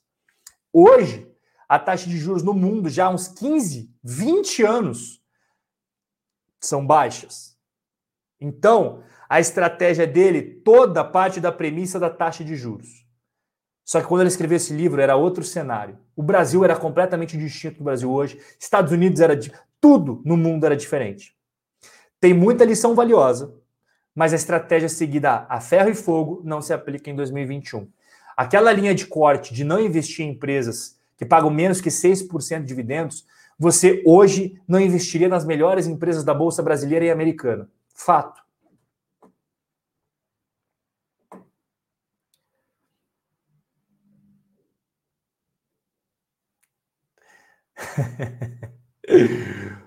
ai, ai. Deixa eu ver o que mais aqui. O Maicon falou assim: Eu moro na Itália. Aqui se comemora San Valentino. Mamma mia! Mamma mia, Maicon, San Valentino. Então acaba dando presente de Dia dos Namorados duas vezes no ano. Oh! Uh! O que acontece quando uma empresa emite relatórios falsos? Ah, toma processo. A sorte, a sorte da IRB é que ela não tinha ações negociadas nos Estados Unidos. Porque não sei se vocês lembram, na época da Petrobras, que teve o caso do petrolão, mensalão, os problemas na empresa, compra de passadina, lembram? Lembram? Lembram? Lembram essas coisas? Ótimo. Como a Petrobras era negociada nos Estados Unidos, choveu de processos judiciais contra a Petrobras, ações coletivas de investidores nos Estados Unidos sentando couro na Petrobras e ganharam todos. Por quê? Porque a Petrobras estava errada. E aí ela fez acordo em todos, por quê? Porque ela sabia que ia perder o processo. Eu sempre falo para vocês: existe o nível Brasil de seriedade e existe o nível Estados Unidos de seriedade. Nos Estados Unidos, a coisa é complicada. Você fazer coisa errada na bolsa nos Estados Unidos é sério. Você vai preso, você vai para cadeia. Cara, o cara da Enron, ele se suicidou porque ele viu que o que ele fez, ele falou, cara, tô fudido. Vocês não vão lembrar, acho que tem muita, mas assim, a Enron fez um negócio parecido com a IRB. Os caras foram presos. Mas assim, não é preso de ficar um dia na cadeia. É preso. E, e a condenação do cara, ele ia morrer na cadeia praticamente. Um deles morreu, não é que se matou, perdão. Eu falei se matou. Ele teve um. Ele ficou tão nervoso, ele teve um treco, teve um negócio no coração e morreu. Quem se matou foi o filho do Madoff. O Madoff ficou preso perpétuo, morreu esses dias, e o filho do Madoff se suicidou. Para você ver como o negócio é sério, cara. Que os caras sabem que quando a casa cai, a casa cai. No Brasil, quando a casa cai, não é que ela caiu. Me falem aí alguém do mercado de capitais no Brasil que está na cadeia hoje. Fala aí. Eu posso falar vários para vocês que estão na cadeia nos Estados Unidos.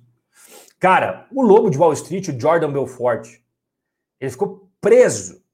Isso que o que ele fez, se você parar para pensar o que ele fez, é, assim, no Brasil, ele tomaria um processo só. Não ia para cadeia. Ele ficou preso.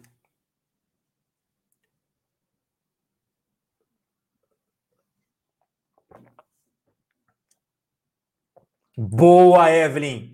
Vender empresa boa só porque subiu demais é cortar a árvore que dá fruta. Boa. Boa, Evelyn.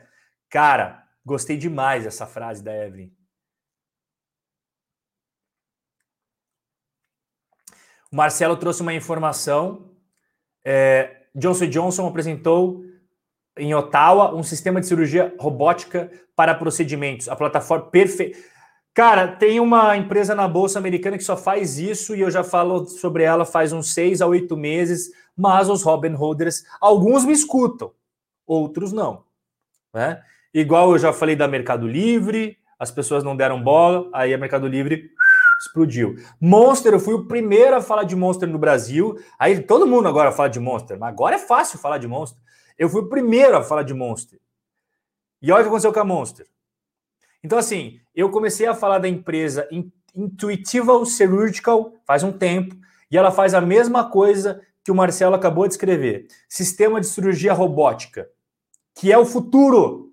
Escrevam, é o futuro. E não é que eles vão eliminar os médicos, não é isso. Quem é médico não, não é que você vai perder emprego, não é isso. Você vai ter o robô à sua disposição para ter cirurgias cada vez menos incisivas, mais seguras para os pacientes e até para o médico não tomar processo depois. Que nos Estados Unidos, o que tem de médico, no Brasil também, mas assim, nos Estados Unidos, os médicos, todos eles têm seguro contra erro médico. Porque lá o bicho pega. Qualquer coisa que você faz. Ah, eu não gostei do meu nariz. Processou o cara que fez o nariz da pessoa. Ah, o meu peito ficou muito grande, não era isso que eu queria, não sei o que lá. Processo médico. E, e assim, eu quero 3 milhões, eu quero 5 milhões. Todos os médicos fazem seguros altíssimos nos Estados Unidos. No Brasil, isso ainda não chegou. Ainda não chegou esse tipo de coisa. Até porque no judiciário no Brasil pega mais leve em condenação do que nos Estados Unidos.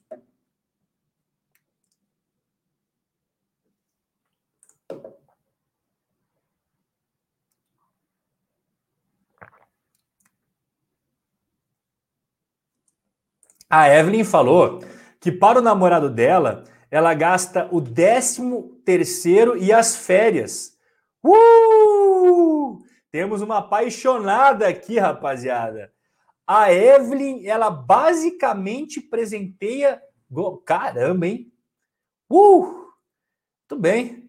Evelyn apaixonada.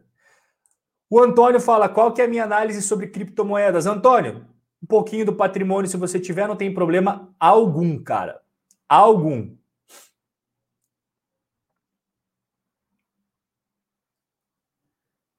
Não pode ter muito, tipo, ah, 50%. Aí é besteira. Aí é besteira. Meu xará falou assim: Rob, é importante ter ouro ou dólar? Com toda certeza. Você não é obrigado a ter ouro, mas moeda forte com toda certeza. E, e assim, é, Robson, você não precisa ter dólar. Eu acho dólar primordial.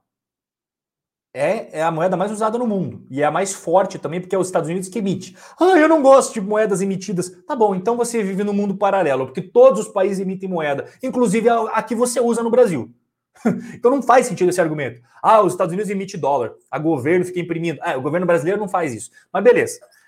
Cara, você pode escolher, você quer ter franco suíço, você quer ter euro, você quer. Escolha, tá? Eu acho o dólar a mais importante. Eu tenho dólar, é importante. Euro, se você quiser, pode ter, tá? Moeda forte, Robson, tem que ter. Ouro, só se você quiser. Mas moeda forte tem que ter. Cara, o cara que teve moeda forte até hoje na carteira, ele tá muito mais tranquilo o cara que só tem real e vê o real sair de um para um lá quando começou o plano real para o dólar, é, plano real no Brasil lá. Inclusive, teve uma época que o real foi mais valioso que o dólar, por incrível que pareça. O brasileiro tinha o real mais valorizado que o dólar. Ele ia para Nova York comprar as coisas, velho. Você, você consegue imaginar nos anos 90 isso acontecer? Aconteceu. No meio dos anos 90. Hoje é 5,30 bateu em 6. Tem que ter moeda forte. Olha, olha o euro, cara. Tem muito Robin Holder que mora na Europa. Agora, a gente teve um cara da Itália, acabou de mandar mensagem no chat aí. Tem muito Robin Holder que manda dinheiro para a família todo santo mês para ajudar, porque ele ganha em euro. Americano, a brasileiro nos Estados Unidos que manda dinheiro para a família que ganha em dólar e consegue ajudar a família no Brasil. Por quê? Porque o dólar e o euro vale muito mais do que o real.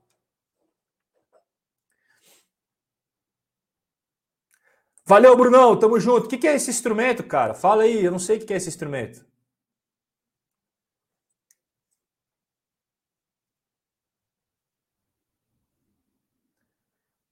O 4 é ações preferencial. O Agnaldo né, perguntou o que é o número no final das ações. Três ações ordinárias com direito a voto. Quatro ações preferenciais sem direito a voto. 11 unites, pacotões com ações ordinárias e ações preferenciais. As empresas criam unites justamente para dar mais liquidez, porque geralmente as ações ordinárias não têm negócios, então eles criam pacotões com unites para ter mais negócios, tá bom, Egnaldo?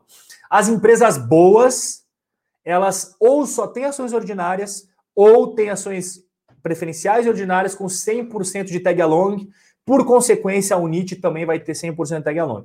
As empresas mais antigas, as empresas que não estão muito preocupadas com o acionista minoritário, elas só têm ações preferenciais com 0% de tag along. Aí, aí é sacanagem. Aí é sacanagem. É o que eu sempre falo, quer investir em ações preferenciais sem tag along, pode investir. Mas, mas saiba que pode dar cagada. Pode dar cagada e você não pode depois chorar. Se você quer muito, investe. Mas pode dar cagada. Tá? Pode dar cagada. Pode ter uma proposta de compra, o cara pagar 100 reais pela ação ordinária e não, dá, não estender a proposta para você pela preferencial. Isso é lei. Está na regra do jogo. Você não pode chorar, você não pode na CVM, você não pode estar no processo da justiça, você vai perder o processo, vai pagar advogado, você vai estar na CVM, vai perder o processo administrativo. Não adianta. A regra do jogo é essa. Tem que saber a regra do jogo antes de jogar. Você vai entrar no campo de futebol, vai meter a mão na bola, no, no, dentro da área, é pênalti. Você pode brigar, você pode gritar, você pode virar cambalhota, você pode tirar a camisa, você pode reclamar na TV, é pênalti mesmo assim. Então, ações preferenciais sem tag along é a mesma coisa.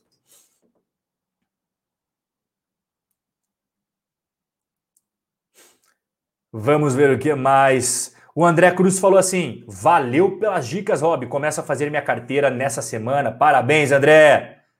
Seja muito bem-vindo. Eita, a galera falou aqui.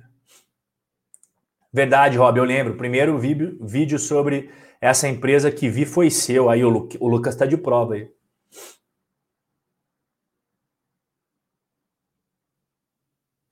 É, eu concordo com o Robson, cara. Isso que ele falou do livro do Décio Bazinha é a parte que eu mais gosto também. É, coisas tipo, não assim, ah, compre essa ação, compre aquela ação.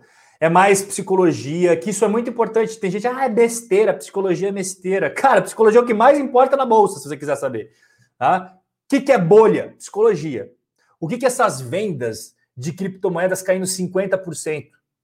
Como é que pode uma cripto valer, por exemplo, 100 dólares, passou é, duas horas, vale 50 dólares? Não faz sentido. Isso é psicologia. É gente desesperada vendendo, é gente. Cara, isso é importante. E tem gente que diz que não é. Tá bom, não é, não é. Cada um acha que é melhor. Mas é sim, galera. Se vocês querem saber, é sim.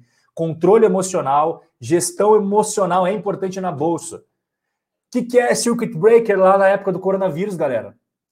Eu, cara, eu gravei vídeos no dia e fiz lives no dia falando, pessoal, eu vou gravar aqui. Ó, estamos no quinto Circuit Breaker. Tá, tá no YouTube, se vocês quiserem ver. Ai, Robin, não, não vi isso, não aconteceu. Tá no YouTube, não tem como postar vídeos de 2020 com a data retroativa. Vê lá, vê lá na, data, na, na época do Circuit Breaker. Eu, galera, hoje foi o quinto Circuit Breaker e eu estou aportando na bolsa eu peço para que vocês não fiquem desesperados, tudo vai melhorar. Aí eu fiz uma live, os caras, meu, desesperados. Meu Deus, o que está acontecendo? Por que, que eu estou comprando ações? Ação é uma porcaria, a bolsa de valores é cassino, isso é tudo manipulado, é os tubarões contra a sardinha. Ah, Jesus Christ. Parece que esqueceu tudo que eu falei. Isso é importante, Robson. É muito importante.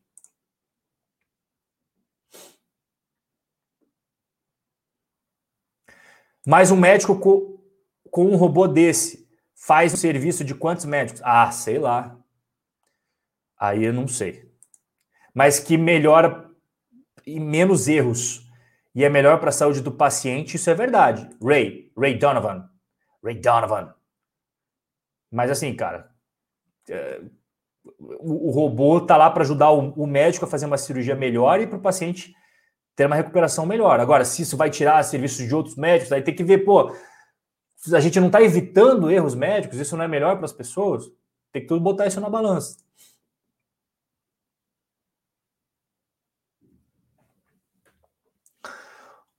Cara, o Thiago fala assim, quanto que eu acho mais adequado, né, ter no exterior e no Brasil, depende muito. Tem gente que quer morar fora, Thiago.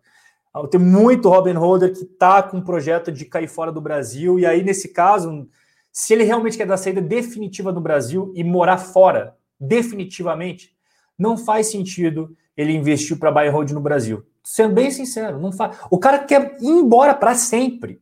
E não é que ele vai fazer uma visita nos Estados Unidos e voltar a viver no Brasil. Ele quer morar nos Estados Unidos. Ele quer morar na, na, na União Europeia. Ele quer morar na Austrália. Ele quer ir embora. Então, assim, para quem investir no Brasil? Nesses casos. Agora, ah, eu quero viver no Brasil, não sei o que lá, eu quero viajar o mundo, mas eu pretendo viajar. Ah, e é outra história, né? Mas tem muita gente que quer ir embora. Muita gente me manda direct falando: ah, tô com o projeto de morar definitivamente no país X daqui a cinco anos, daqui a 10 anos, o projeto é esse, não sei o que lá. Vários, cara, não é só um não. Tem muita gente.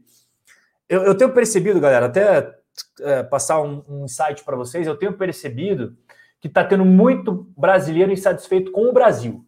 Não é com o Bolsonaro, nem Lula, nem Dilma, nem Fernando Collor, nem Fernando Henrique Cardoso. Quem mais foi presidente? Michel Temer. Não estou falando de presidentes. Estou falando do Brasil. O cara cansou do Brasil. Muitos. E eles estão usando os investimentos justamente como uma ponte para eles realizarem os sonhos de ir embora.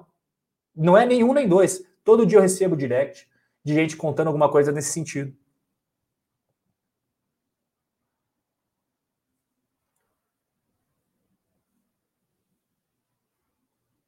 Eu ver o que mais. Peraí. Opa, eita caramba. Cadê as perguntas?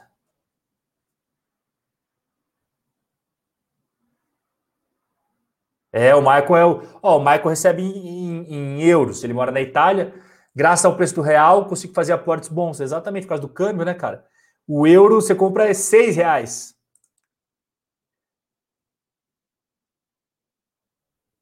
Devo manter, boa pergunta, devo manter a proporção definida entre as classes de ativos ou posso variar conforme o comportamento de mercado? Aí que tá, Carlos. Ah, esse é um erro, cara, que pega muita gente. Por quê? Você pensa assim, as ações estão indo bem. E eu tenho 50% em ações. O que, que eu vou fazer? Eu vou aumentar minha participação em ações para 70%.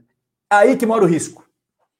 Porque aí você vai estar tá com super exposição às ações justamente no momento que elas mais subiram. E a ideia das classes de ativos é você sempre aportar naqueles que estão para trás, que em tese são aqueles que caíram. É a velha lógica de comprar barato né, e vender caro, entre aspas, não que você tem que vender, mas sim comprar barato. Não é uma das premissas da bolsa. Como a gente nunca sabe quando está barato, quando você tem uma classe de ativos que está para trás, é geralmente aquela que mais desvalorizou. Então você vai aportar barato. Entendeu? Por que, é tão importante manter as classes de ativos? Um dos erros que os investidores mais cometem agora, eu vi claramente isso. O cara fala: comecei a investir em criptomoeda, só 1% da carteira. Aí passou um mês, galera, 5% da minha carteira. É, é 5%, tá de boa. Mais um mês. Galera, 10% da minha carteira é criptomoeda. Cara, você falou que era 1%, o que você está fazendo? Não, mas veja bem, cripto isso. O cara racionaliza ele sabe que está fazendo merda. Ele sabe, no fundo, que está fazendo merda. Mas ele racionaliza uma, uma desculpa. Aí sobe para 15%. Aí sobe para 20%. Cara, mas você falou lá atrás que era 1%. Não, não, não, mas veja bem. Aí ele começa a deixar de lado todas as outras classes de ativos que estão ficando para trás e só investindo naquilo que só cresce. Só investindo naquilo que só cresce. De repente vem um final de semana como esse. Nos últimos sete dias, Ethereum caiu 50%, Ripple caiu 50%, Bitcoin 45%. E aí o patrimônio desse cara vai porque ele não respeitou as classes de ativos.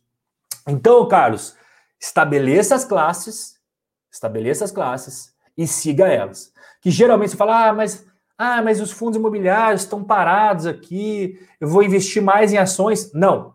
É nesse exato momento que você investe em fundos imobiliários. Ah, caiu 20%. É agora que você investe. Respeita as classes de ativos. Né? Não é comprar qualquer coisa também. Eu estou falando, você definiu as classes de ativos, dentro dessas classes tem os investimentos que você escolheu. Ah, porra, aqui os fundos imobiliários ficaram 15%. É agora que você compra. é agora que você compra. Você sempre manter a sua proporção.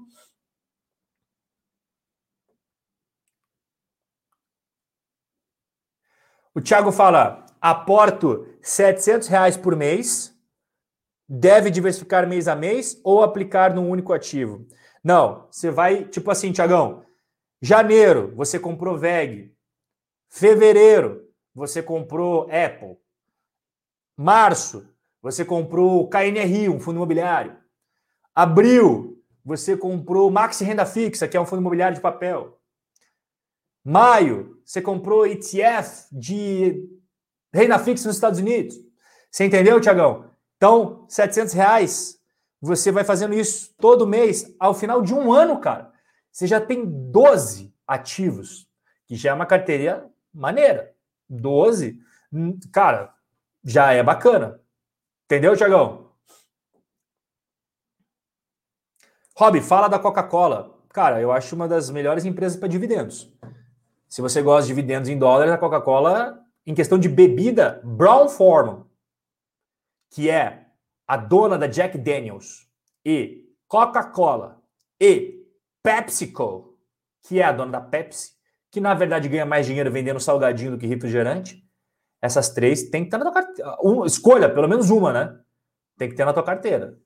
A, a Monster não é de dividendos, a Monster é de crescimento. O Marcelo está nos atualizando do preço do Bitcoin, falando que agora está 35 mil dólares. Oh, gosh! Gee! Uh! Rob, possui fundo imobiliário de papel? Não. Ó, o Paulo César é mais um dos Cara, galera, o, o, comentário do Paulo César é um dos que eu mais recebo de uns tempos para cá. Cansei de, do Brasil, Rob. Rob, cansei do Brasil por causa disso, por causa daquilo, tô investindo para ir embora. Igual o Paulo César falou, ó, cansei do Brasil. É o que eu falo, galera. Tem muita gente. A Evelyn falou que o Brasil está com pele para além de expectativa de vida. o João fala, Rob, tem chance do Brasil virar uma Venezuela? Olha, cara. É, eu acho que a Argentina é a próxima Venezuela. E, e a Argentina já foi um, o melhor país para viver na América Latina. Assim como a Venezuela já foi o melhor país para viver na América Latina, por incrível que pareça. Por incrível que pareça. É, faz tempo isso, é óbvio, né? A, a Argentina, para você ter uma ideia, Buenos Aires é considerada Paris da América Latina, cara. A Argentina já foi boa. Hoje, a Venezuela, a Argentina, são os piores países para você morar na América Latina. É melhor você morar no Paraguai do que morar na Argentina. É melhor você morar no Peru do que morar na Venezuela. Isso, porra. A Colômbia antes era considerada ruim. Hoje a Colômbia é melhor que a Venezuela. Eu acho que o Brasil ele tem um, um, uma importância muito maior economicamente do que a Venezuela e que a Argentina. Mas nunca subestime, nunca subestime escolhas erradas de políticos. Porque os políticos, pessoal, eles têm poder. Olha o que acontece na Argentina, quem decide o futuro da Argentina são políticos, não é a população. E aí, João, é, eu tenho, cara, eu já devo ter falado, eu tenho amigos, inclusive um dos meus melhores amigos é venezuelano. Ele mora nos Estados Unidos, mas ele é venezuelano, nascido em Caracas. E é uma das pessoas mais gente boa que você imagina. E, cara, é, você tem duas escolhas quando isso acontece? Você fica no país e vive uma vida. Tipo, você entra lá, tem que entrar em alguma coisa errada, essa que é a verdade. Igual na Venezuela, você vai ter que entrar em alguma milícia, você vai ter que entrar para o crime, porque a vida normal não existe mais. Você trabalhar direitinho, ter dinheiro, pagar suas contas. Você entendeu? Não. É, cara, crime organizado, é sacanagem, é falcatrua, é. Mano, é país derrotado. Você pode ficar nisso ou ir embora. Ele escolheu ir embora. Ele foi morar nos Estados Unidos. E tem muito argentino que fez a mesma coisa. Quando eles viram que a Argentina estava saindo de controle, eles falaram, cara, eu vou sair enquanto dá tempo. Eu não quero saber se eu vou para a Argentina. Porque teve muito argentino. Cara, se vocês forem para a Flórida, tem muito argentino que chegou lá com uma mão na frente e outra atrás. Que é ilegal na Flórida, não tem visto. Mas o cara falou: eu prefiro arriscar do que ficar na Argentina. É esse nível que eu tô falando, cara. É esse nível que eu tô falando. Então nunca subestime políticas erradas. Nunca subestime políticas erradas. A gente não precisa ficar só na América Latina. A gente pode ver o que aconteceu com a Turquia, a gente pode ver o que aconteceu com o Egito, com o Líbano, com a Síria, que não eram o que são hoje, mas devido a políticas erradas terminaram como estão hoje. O próprio Iraque não era como está hoje. A gente tem histórias assim se repetindo ao longo do mundo. E isso é, um, é uma pessoa, uma não, né? Um grupo é culpado, políticos. Os políticos infelizmente, mandam na nossa vida. É, é foda, é complicado, mas essa é a realidade, cara. Por exemplo, se passar, João, se amanhã, eu não estou falando que vai acontecer isso, tá? Não, depois não venha colocar palavras na minha boca. Estou dizendo, uma hipótese. Amanhã surge uma lei que você não concorda nem um pouco e que é extremamente prejudicial para você e para mais 50 milhões de brasileiros. Mesmo vocês não concordando, tem alguma coisa que pode ser feita? Não. Essa que é a verdade.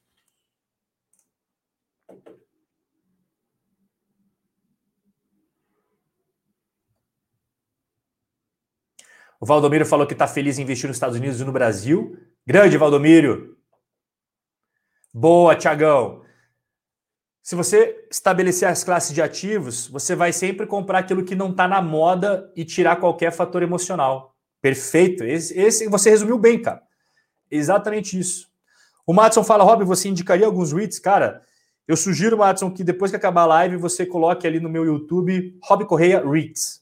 Eu já falei sobre uns 10 REITs ao todo no canal que eu gosto. Tenho certeza que você vai curtir, cara. O Valdomiro pediu para falar da 3M da P&G. Pô, falar o que? São empresas maravilhosas. A 3M, no que ela faz, ela é melhor. E a P&G, no que ela faz, ela é melhor. Assim, a 3M tem centenas de produtos dentro do portfólio dela. E a P&G tem, talvez não centenas, mas dezenas de produtos dentro do portfólio. E as duas são lucrativas, fluxo de caixa robusto e pagam dividendos por mais de 50 anos seguidos, crescentes, sem falhar um ano sequer. Isso é reflexo de duas empresas que são incríveis, cara. Não tem como você mentir por 50 anos. 50 anos é muito tempo para mentir. A não ser que seja aquele vídeo daquele cara, né? Que, é, meu, esse vídeo é muito engraçado. O cara tá no programa da Record lá, sabe? O Brito Júnior, ele entrevista ah, qual que é o segredo por um casamento tão próspero de 70 e poucos anos, 50 e poucos anos, sei lá. Aí, ah, mas você nunca traiu sua esposa? Já, já traí. Ah, ela perdoa, então. A mulher olha assim, eu tô sabendo disso agora. Esse vídeo tem no YouTube e é incrível. Então, assim, tem como mentir por 50 anos, mas não em empresa, só no casamento desse velhinho aí. Cara, o cara se queimou depois de 50 anos em rede nacional. Esse vídeo é épico, é épico. Ai, ai. O Marcelo falou alguma coisa aqui do Chile, vamos ver. O Chile, infelizmente, está indo no caminho da Argentina. A próxima Constituição vai tirar muitas liberdades, principalmente com restrição. Oh, man. Ah, que pena. O Chile. É. Complicado, galera. Adriano falando que os políticos sempre fazem cagada. O Henrique pergunta: tem vídeo meu ensinando? Tem sim, Henrique. Tem uma playlist chamada Investimentos no Exterior no meu canal, que ela tem hoje mais de 60 vídeos te ensinando você a investir no exterior, desde abrir conta até declarar imposto, até escolher empresas, REITs e ETFs. Posso investir no IVV B11 para diversificar no exterior? Claro, José. Com certeza. Eu, eu gosto mais do IVV, que é o ETF direto nos Estados Unidos, que tem uma taxa de administração menor que o IVVB11, tá? A, coisa que, a única coisa que o IVVB11 faz, José, é comprar ETFs dos Estados Unidos e cobrar taxa por isso. Então, se você quiser cortar o intermediário e pagar uma taxa menor, você investe direto no IVV através de uma corretora americana. Agora, se você não se sente confortável, não, tudo bem, não tem problema mas o IVV B11 já é um bom começo para você diversificar no exterior com toda certeza. Galera, a parada é o seguinte, hein? Eu peço para que vocês instalem o dedo no like. Eu falei por quase duas horas respondendo as perguntas de vocês. E quem quiser aprender mais sobre tudo isso que eu falei, e inclusive sobre ações brasileiras, americanas, fundos imobiliários, REITs, construção de carteira, gestão de carteira, tem essas quatro aulas 100% digitais gratuitas. Primeiro link na descrição, tá bom? É para quem chegou agora, eu sei que tem gente que chegou depois. E a parada é essa, rapaziada. Peço que vocês estalem o dedo no like e escrevam no chat se vocês querem mais lives como essa para eu saber. Muito obrigado, Evelyn. Tamo junto. Valeu. José Ribeiro, que está analisando alguma coisa ali. Eu não sei, ele está olhando para o horizonte. Valeu, Zé Ribeiro. Tiagão Souza, like dado Tu é fera, parabéns pela live, tamo junto. Tiagão deve estar tá correndo ali uma maratona. Grande Tiagão. Leonardo, valeu, Rob. Boa noite, boa noite, Léo. Durma bem. Uma excelente semana para você, meu caro. Valeu, meu xará Robson Santos. O Walter Silva falou: Eu quero. Primeiro link na descrição, Walter. Tem que deixar o e-mail ali no primeiro link da descrição. Obrigado pela live, Carlos Júnior. Tamo junto, Carlão. Valquíria. Boa noite, Valquíria. Obrigado pela aula. Tamo junto, Valquíria. Show! Olá. Valdomiro também, valeu pela aula. Marcelão. O Elgar Raff. Nádia. Grande Nádia. Benício Neto. Gremista. Tá feliz, hein, Benício? Valeu, Renan. Valeu, Heriberto Nunes e Thiago Silva. Valeu, rapaziada. Boa noite a todos vocês. Um excelente começo de semana e a gente vai se falando ao longo dessa semana toda. Beleza? Forte abraço a todos e até a próxima.